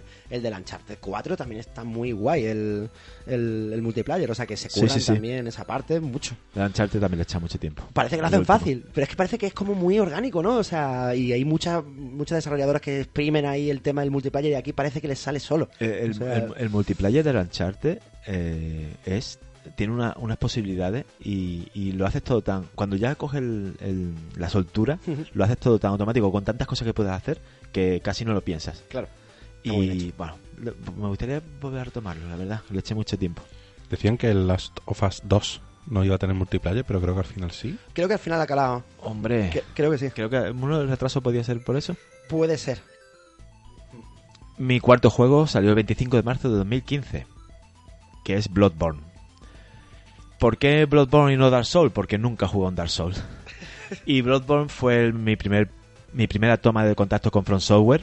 Ya me anunciaron de que lo iba a pasar mal y realmente lo tenía, lo era así. También me dijeron que era un poco más rápido que los Dark Souls y cosa que agradecí porque es verdad que no he jugado Dark Souls, pero eh, va mucho más pausado. El Bloodborne no, no es un Sekiro, pero tampoco es un Dark Souls. Por su diseño artístico y estilo gótico oscuro, por empezar cada zona nueva con un elano apretado, porque era como el que me voy a encontrar en cada esquina, porque eh, cada uno de los enemigos, como pasan los, los Souls, son te pueden matar, o sea, no te puedes confiar en ningún momento de nadie. No puedes ir de subidón y decir, nada, ya tengo ya tengo esta, esta nueva alabarda y sé que la voy a liar. No, no. Te pueden matar el mínimo el mínimo, el, bi- el bicho más pequeño de- del mapa. A mí me parece una obra maestra. Sin fisuras. Me parece lo, lo más redondo que. Y en, y quizá en que- definitiva por hacerme sentir tan mal y tan bien al mismo momento. Mal por superar esas barreras, esa- esas fases, y bien al conseguirlo, esa inmensa satisfacción que te da el saber que una cosa tan difícil que es- decías de primera es imposible y que te lo pases, eso, eso, eso no está pagado. A, a mí me parece que Yarnam existe. En alguna parte. en algún sitio de Praga. Sí, exactamente. O sea, el- el- es una locura lo- el ambiente tan opresivo, pesadillesco, bien hilado, la- el, el diseño de niveles, la- todo, todo. Es que yo creo que es una obra maestra total. Y mi quinto juego salió el 21 de junio de 2016 y desarrollado y distribuido por Playdead. Y no es nada más y nada menos que Inside. ¿Por qué no he elegido Limbo y Inside? Porque me llamó más la atención. Vi que Playdead había, se había superado a sí mismo en, muchos aspectos por su elección de paleta de colores. que Me parece maravillosa. Por su mensaje metafórico que lleva intrínseco eh, en la historia. Que si no sé realmente si es así, pero lo que leí y a lo que hacía referencia, que ya lo comentamos en el programa, en no- no sé qué, qué programa de la primera temporada. Es que ya tenemos un... Es que ya no nos acordamos ni del programa en el que lo comentamos. Me gusta, me gusta eso. pero es un título que jugando los, la primera hora me, me llegó muy muy muy adentro y lo tengo lo tengo lo, lo he rejugado un par de veces y todo para para que no se me olviden y esperando con ansiedad su tercer título eh, a ver si sale este 2020 ¿Tirarán por la misma paleta y el mismo estilo? por lo que he visto sí un poquito y ya para terminar por mis tres menciones de honores y que muy a mi pesar se quedan fuera es el Remember Me, que salió en junio de 2013. Por, me encantó su banda sonora y su diseño eh, de ese París, eh, Neo París. El War Remain of Edith Finch, por, por hacerme saltar más de una lágrima. Realmente me puso los vellos de punta eh, y de cómo una historia tan triste relacionada con todos los miembros de una familia puede ser tan emotiva al mismo tiempo. Y, y el tercero de, de esta mención de honor, eh, The Last Guardian y nuestro animalillo Trico. Eh, fue un juego que tardó mucho en salir, pero ah, lo hicieron muy bien el, el tímico. Y otro, Fumito. otro igual, otro, otro juego de estos de que, joder, se te queda en la memoria, se te queda en la fibra, te, te llega la fi- fibra sensible y, y sobre todo por el mensaje que tenía de que realmente nosotros no somos amos de nadie y que aquí estamos para ayudarnos uno a otro sin, sin tener ese diferente estatus, ¿no? Esos, esos valores. Te terminas en Last Guardian y luego te pones la tumba de las luciérnagas de, de Miyazaki y ya te Y- puedes suicidar. O sea, el pack completo, ¿no? Last Guardian, la tumba de la luciérnaga y un cute para cortarte la uña. La uña no, la- la- la- las venas. No se va al otro barrio, pero a- aseadito.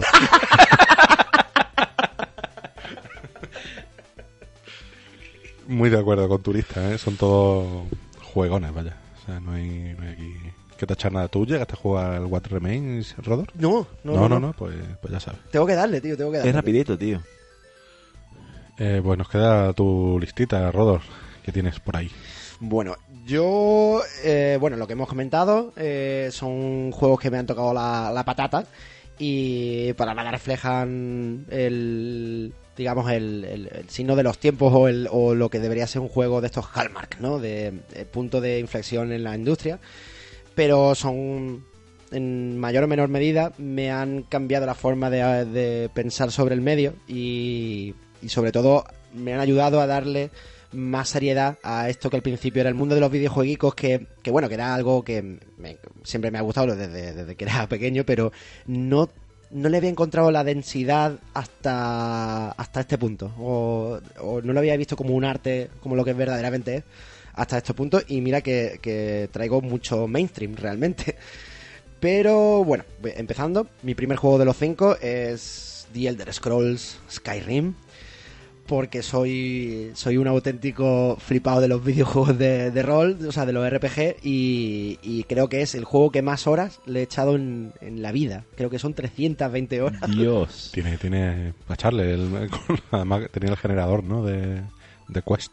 Ah, Exactamente, eran. eh, primero, si quieres, te puedes quedar en ese mundo toda la vida. O sea, puedes seguir haciendo misiones todo lo que te dé la gana. Y luego, eh, con las expansiones que sacaron, el, el Headworm, el Dragonborn, eh, no solo le expandían, lo, lo- lo multiplicaban por, por mil. Y, joder, cogerte eh, un personaje que sale de, bueno, de, la nada y acabar montado en un dragón, sobrevolando el mundo y, y bajando a, a por tu enemigo y arrasándolos, eso es, eh, vamos, me pone la piel de gallina.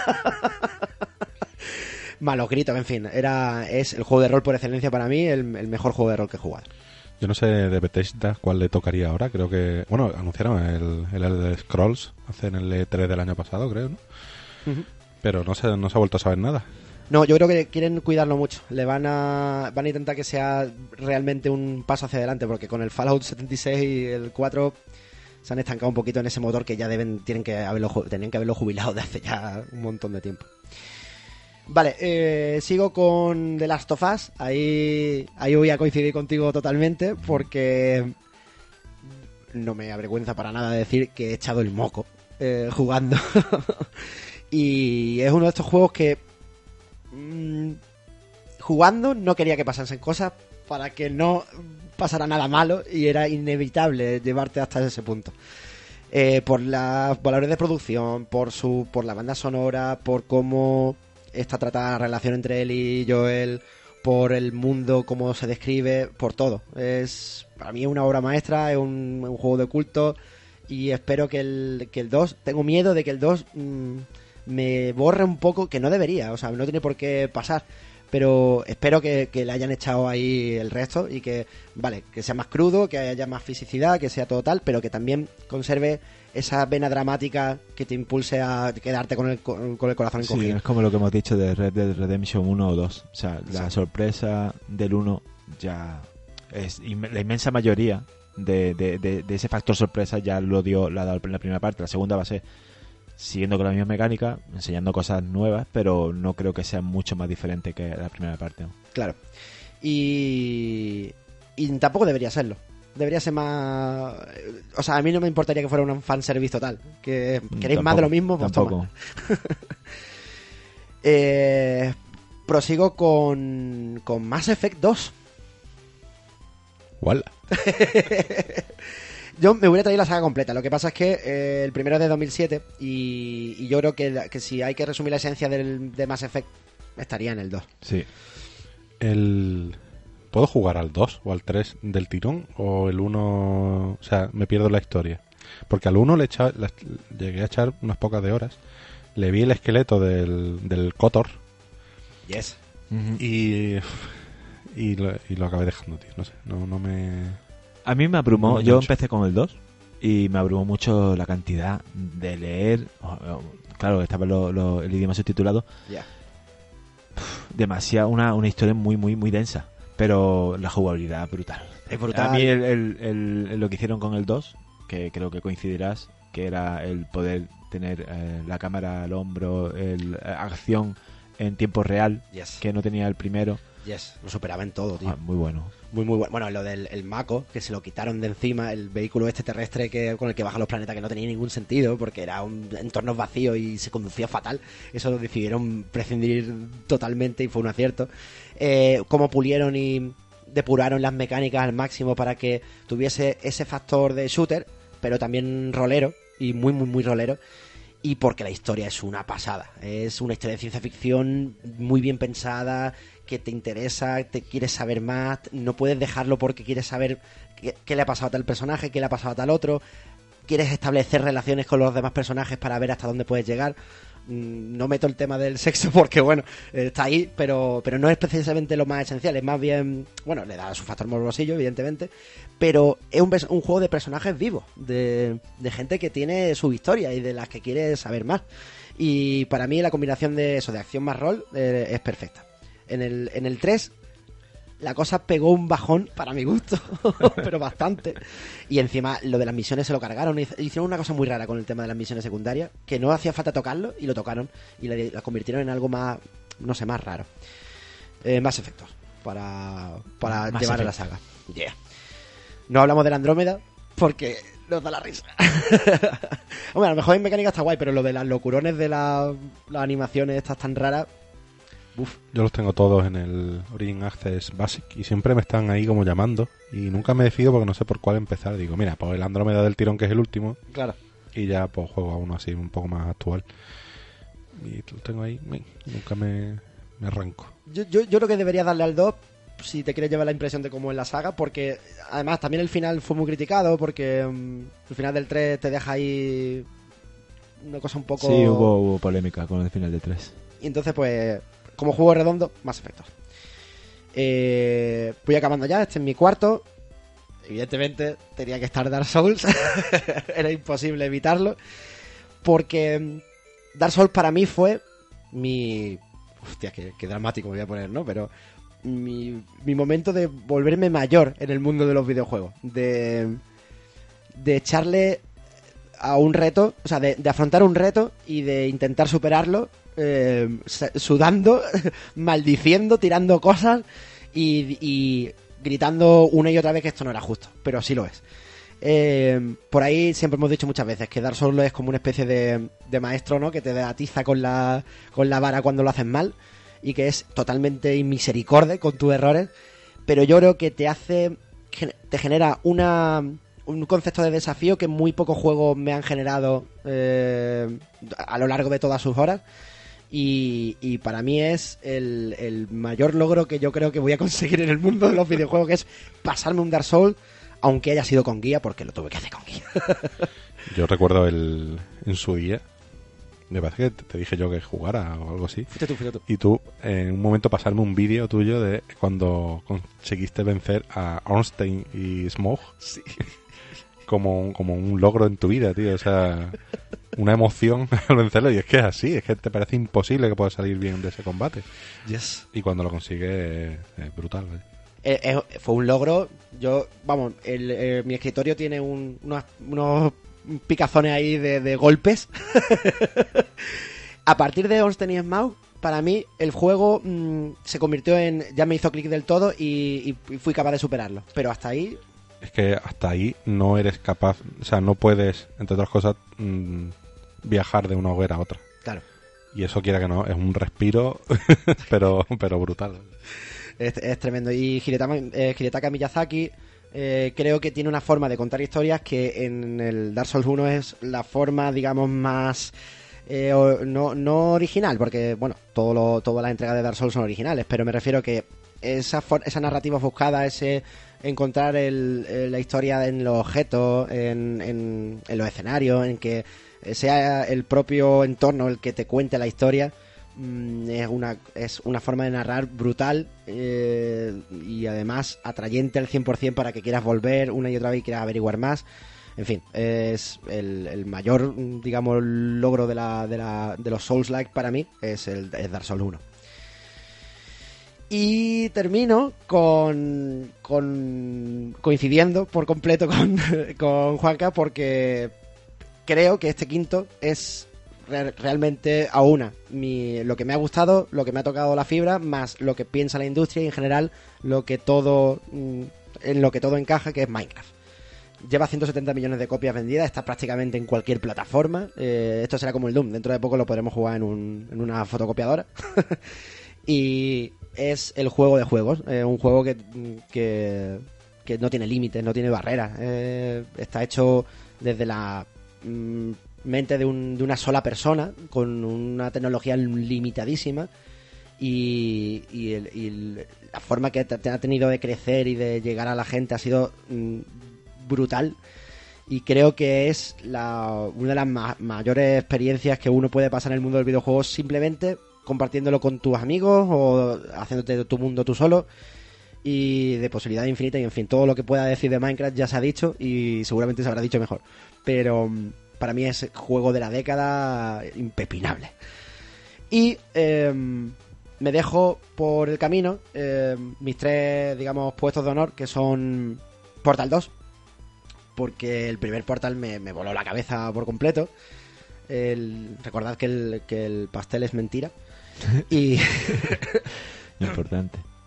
y, y el Portal 2 era un era muy difícil llegar a, digamos, conseguir el mismo rollito que tenía Portal 1 de algo enigmático y que siguiese enganchando eh, y siguiese queriendo saber em, hacia dónde iba todo, toda la historia de Portal y que eso lo podrías totalmente obviar y te quedarías con un juego de puzzles que es mm, que es fantástico y, además hecho con una tecnología que no tampoco es hiperpuntera y que consigue exprimir a, a tope la, la física más básica y, en fin y todo lo que conlleva hacer una mecánica atractiva para, para un videojuego ¿Llegaste a jugar al Portal 2 cooperativo?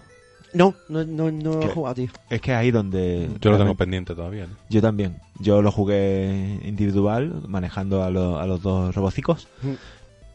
Y tengo pendiente jugarlo con alguien, porque creo que gan- gana- tiene que ganar mucho más. Tiene que ser mucho más cachondo. Pero, bueno, otro más. a, la, a la palestra de los pendientes. podríamos jugar con, con- bueno eh, Calderón no paran no- yo creo que hay un bug en Steam y a mi amigo Antonio eh, no paran de darle el Portal 2 gratuito claves para el, del Portal 2 para que la reparta yo creo que se la ha repartido a todo el mundo tío Pues, ya sabes. ostras tú no tú, pues yo yo en PC no lo tengo, lo tengo solo en consola. hostia pues se lo digo porque tiene que tener claves seguro segunda mención especial para Metal Gear Solid de Phantom Pain Oh. porque nosotros amamos a Kojima tanto como Kojima nos ama a nosotros.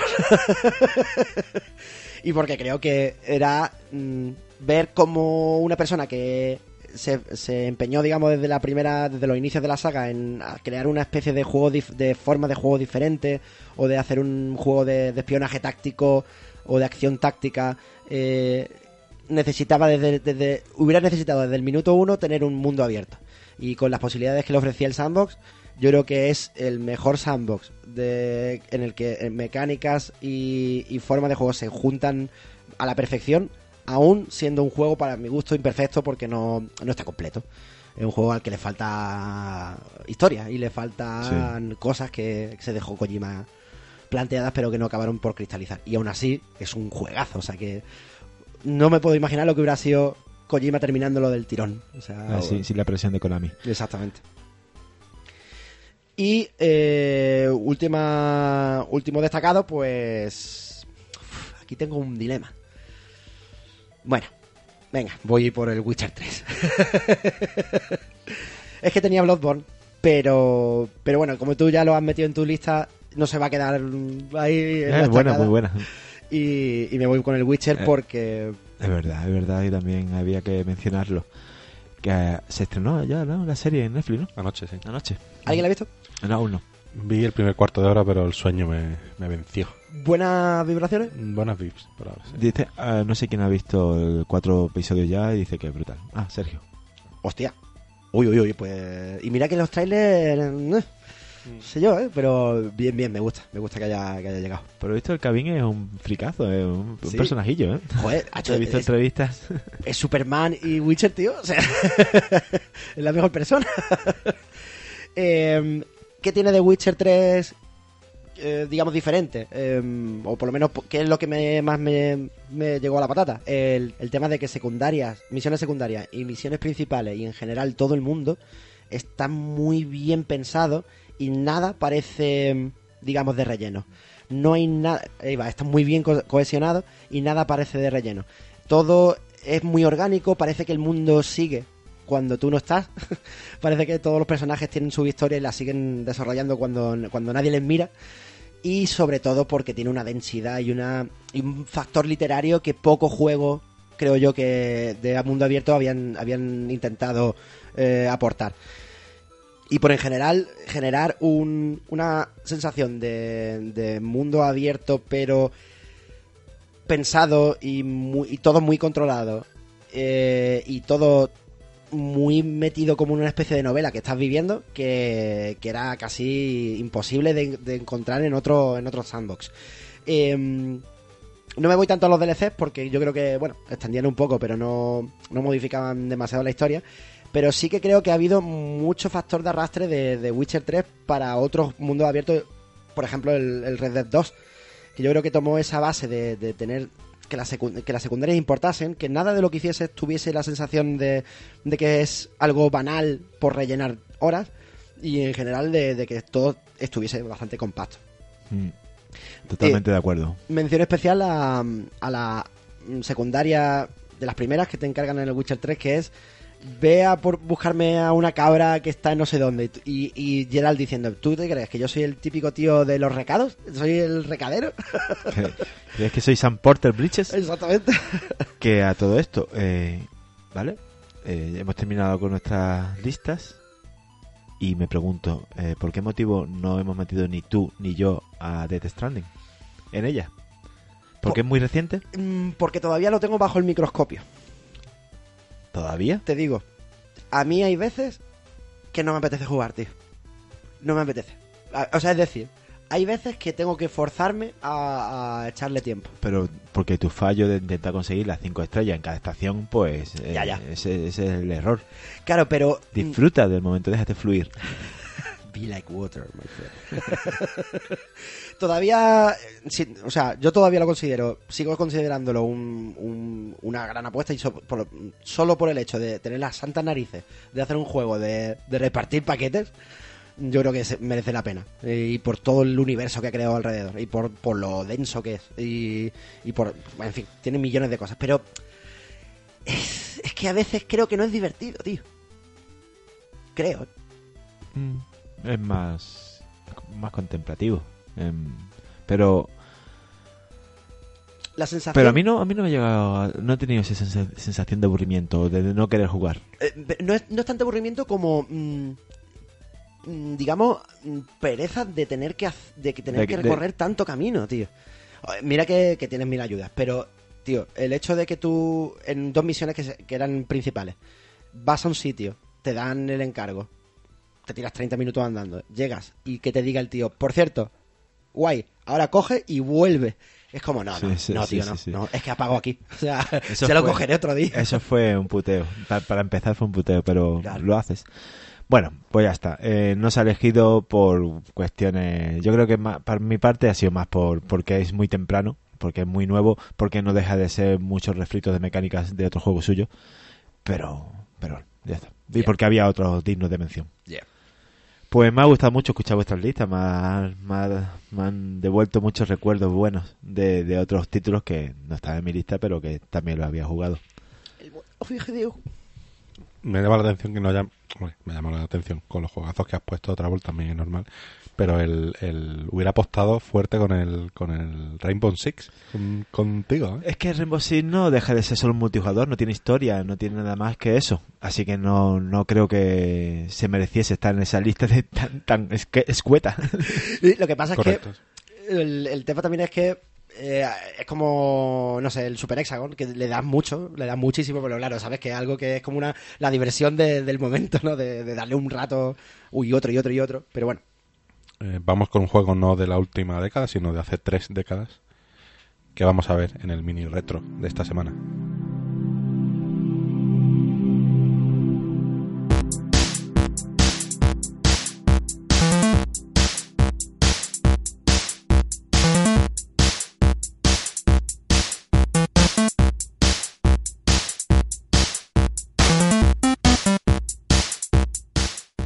Demon's Crest, juego de plataforma con elementos de RPG protagonizado por uno de los enemigos secundarios de Ghost and Goblin, que ya tuvo su propio spin-off en Game Boy mediante la serie Gargoyle's Quest, lanzado por Capcom para Super Nintendo el 21 de octubre de 1994 en Japón y algo más tarde, el 1 de marzo de de 1995 en Europa.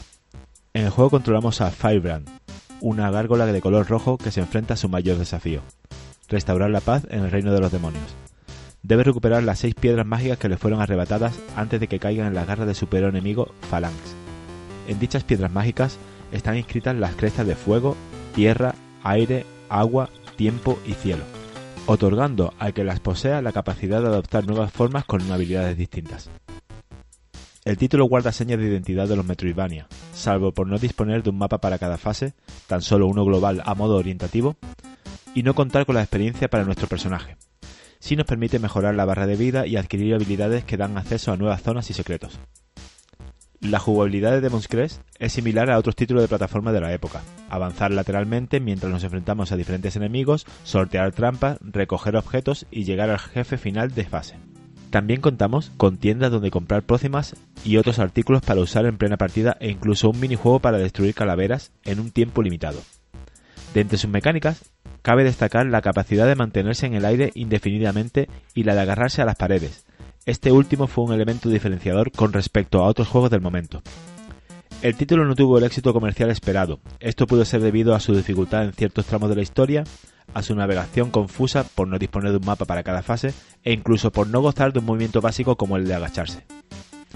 Obviando estas decisiones, Demon Crest es un juego destacable, entretenido, exigente y muy rejugable a medida que vamos desbloqueando habilidades. Por si fuera poco, cuenta con cuatro finales diferentes en función del número de objetos recogidos. Recomendable si eres de los que buscan desafíos sin que le importe repetir tantas veces como sea necesario. Como nota curiosa, Firebrand ha aparecido como invitado en varios juegos de la compañía japonesa y como personaje jugable en Ultimate Marvel vs. Capcom 3 o el más reciente Marvel vs. Capcom Infinity del 2017.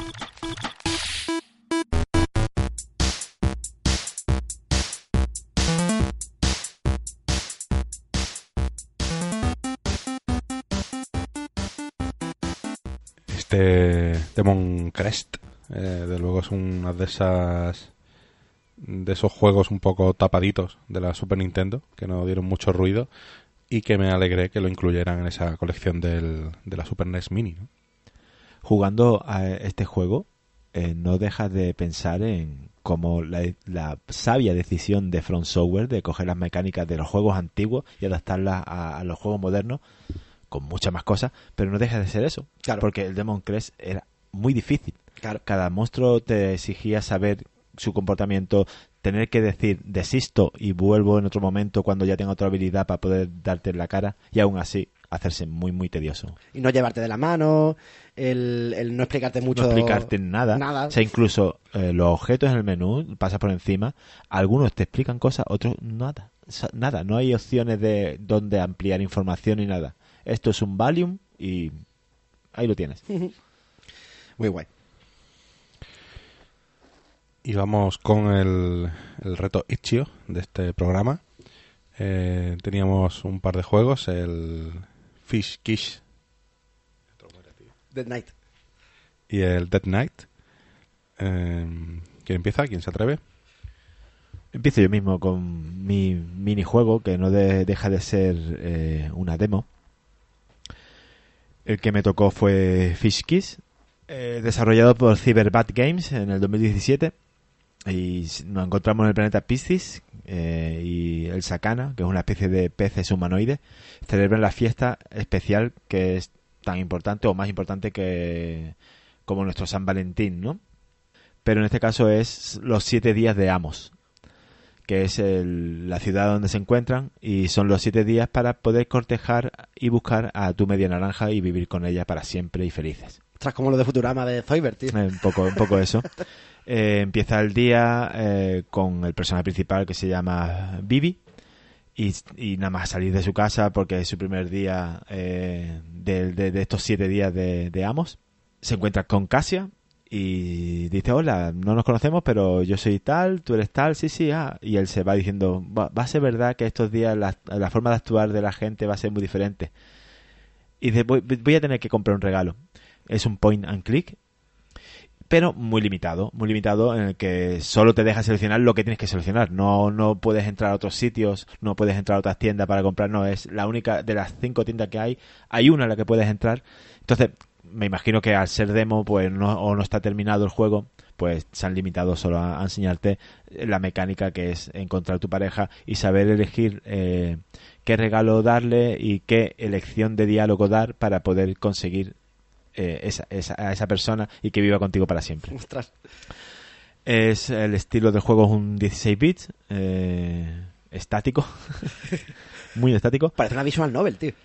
Un poquito, ¿no? Tiene un... Podría ser, podría ser. ¿eh? No, no sé exactamente si es una Visual 9, pero podría ser. Eh, en el juego, en, el, en este, en esta demo, entra en juego un- el- varios personajes, entre ellos tu jefe del sitio donde trabajas, que tú le dices, voy a trabajar día y noche hoy para poder mañana tener libre y, y centrarme directamente en, el, en la semana de Amos. Y el, el jefe dice, ah, vale, es verdad que tú tienes que buscar pareja, vale, te- de acuerdo, trabaja fuerte y mañana no vengas. Al día siguiente se levanta mucho más tarde, ha perdido mucho tiempo, va con prisa, va a una de las tiendas a comprarle algo y el dependiente se, se ofrece eh, rotundamente a ayudarle a encontrar pareja. Él, que se llama Pip, y su ayudante Aquasura. Los dos deciden eh, emplearse a fondo para que encuentre pareja. Entonces le, le recomiendan qué tipo de, de regalo de darle, qué tipo de peluche. Eh, cuando cuando ve a ella por la calle le dice, bueno, tienes que hacer esto y él se pone nervioso. Seleccionas el tipo de, diálogo más adecuado y al final te da opción. Te, te dice si la has conseguido o no y que esto es una demo y repite. Volví a repetir la demo con otras elecciones, con, otros con otras cosas y no pasan cosas muy diferentes, pero sí conversaciones y situaciones muy absurdas.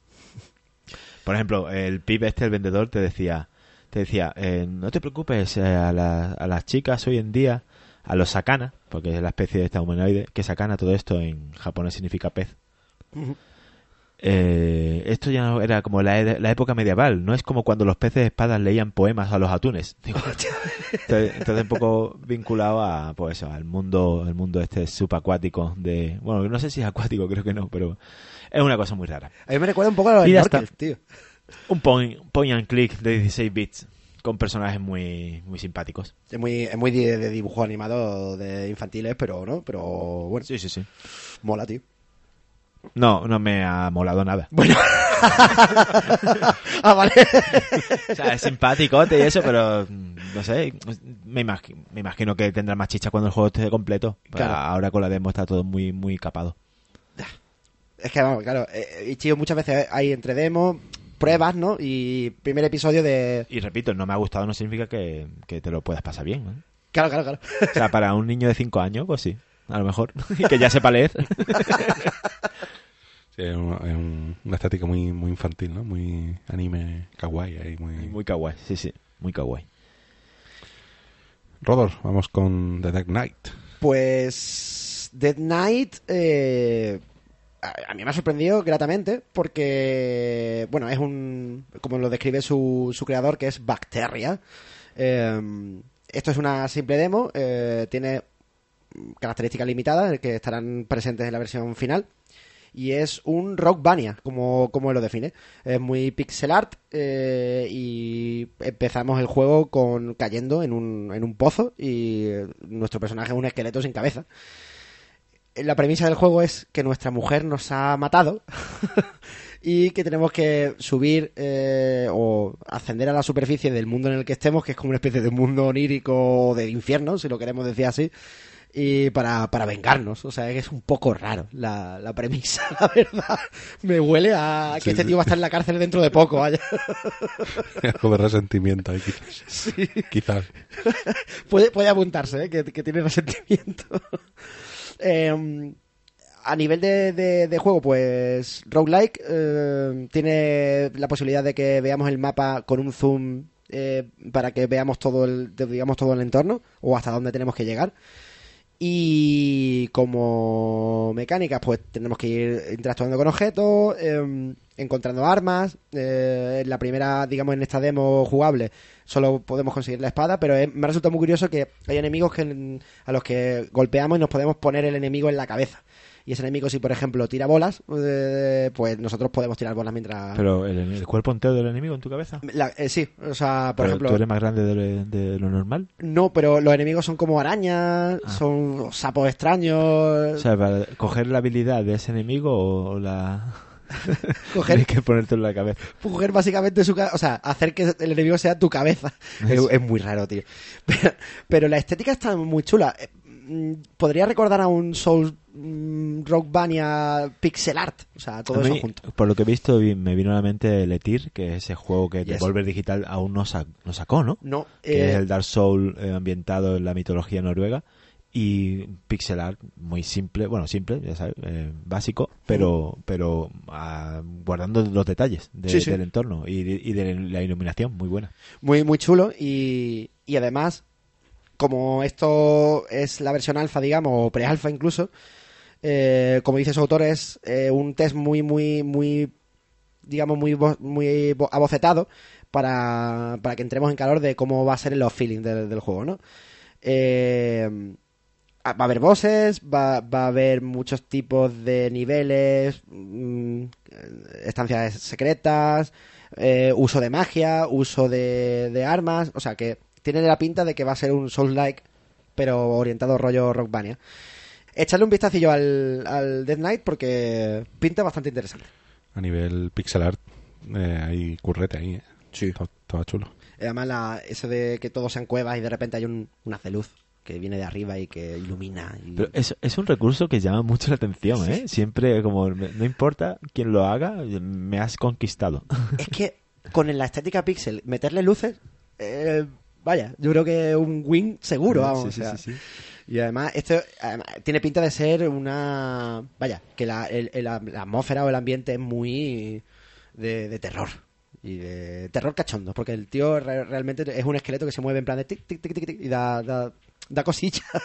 Está gracioso. Pues hasta aquí el reto de esta, de esta semana.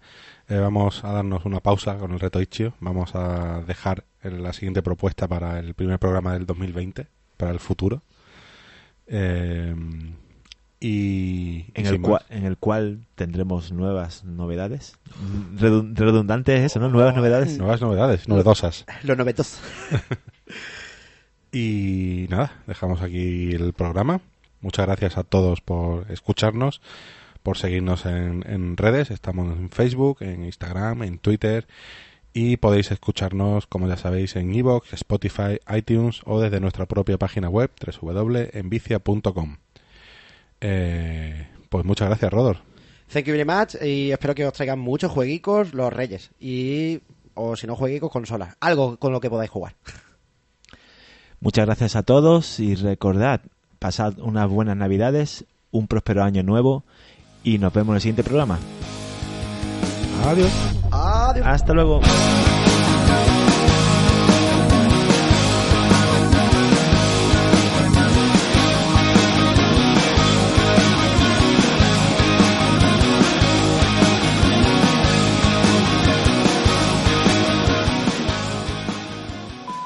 Contamos con tiendas donde comprar pócimas u otros objetos, joder, u otros objetos, o te iba a decir otra cosa, eh.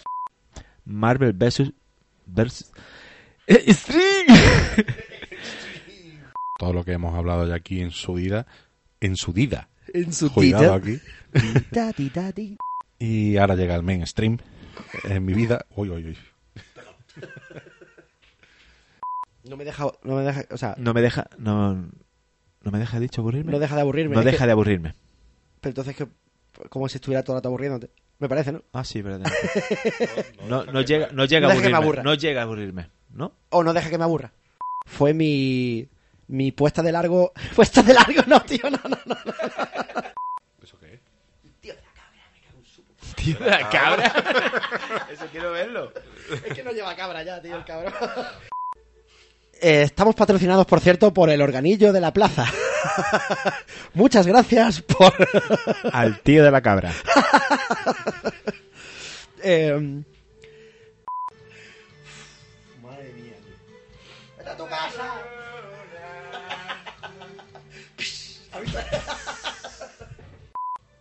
Estas tonadillas, estos pasodobles, nos llenan de orgullo y felicidad.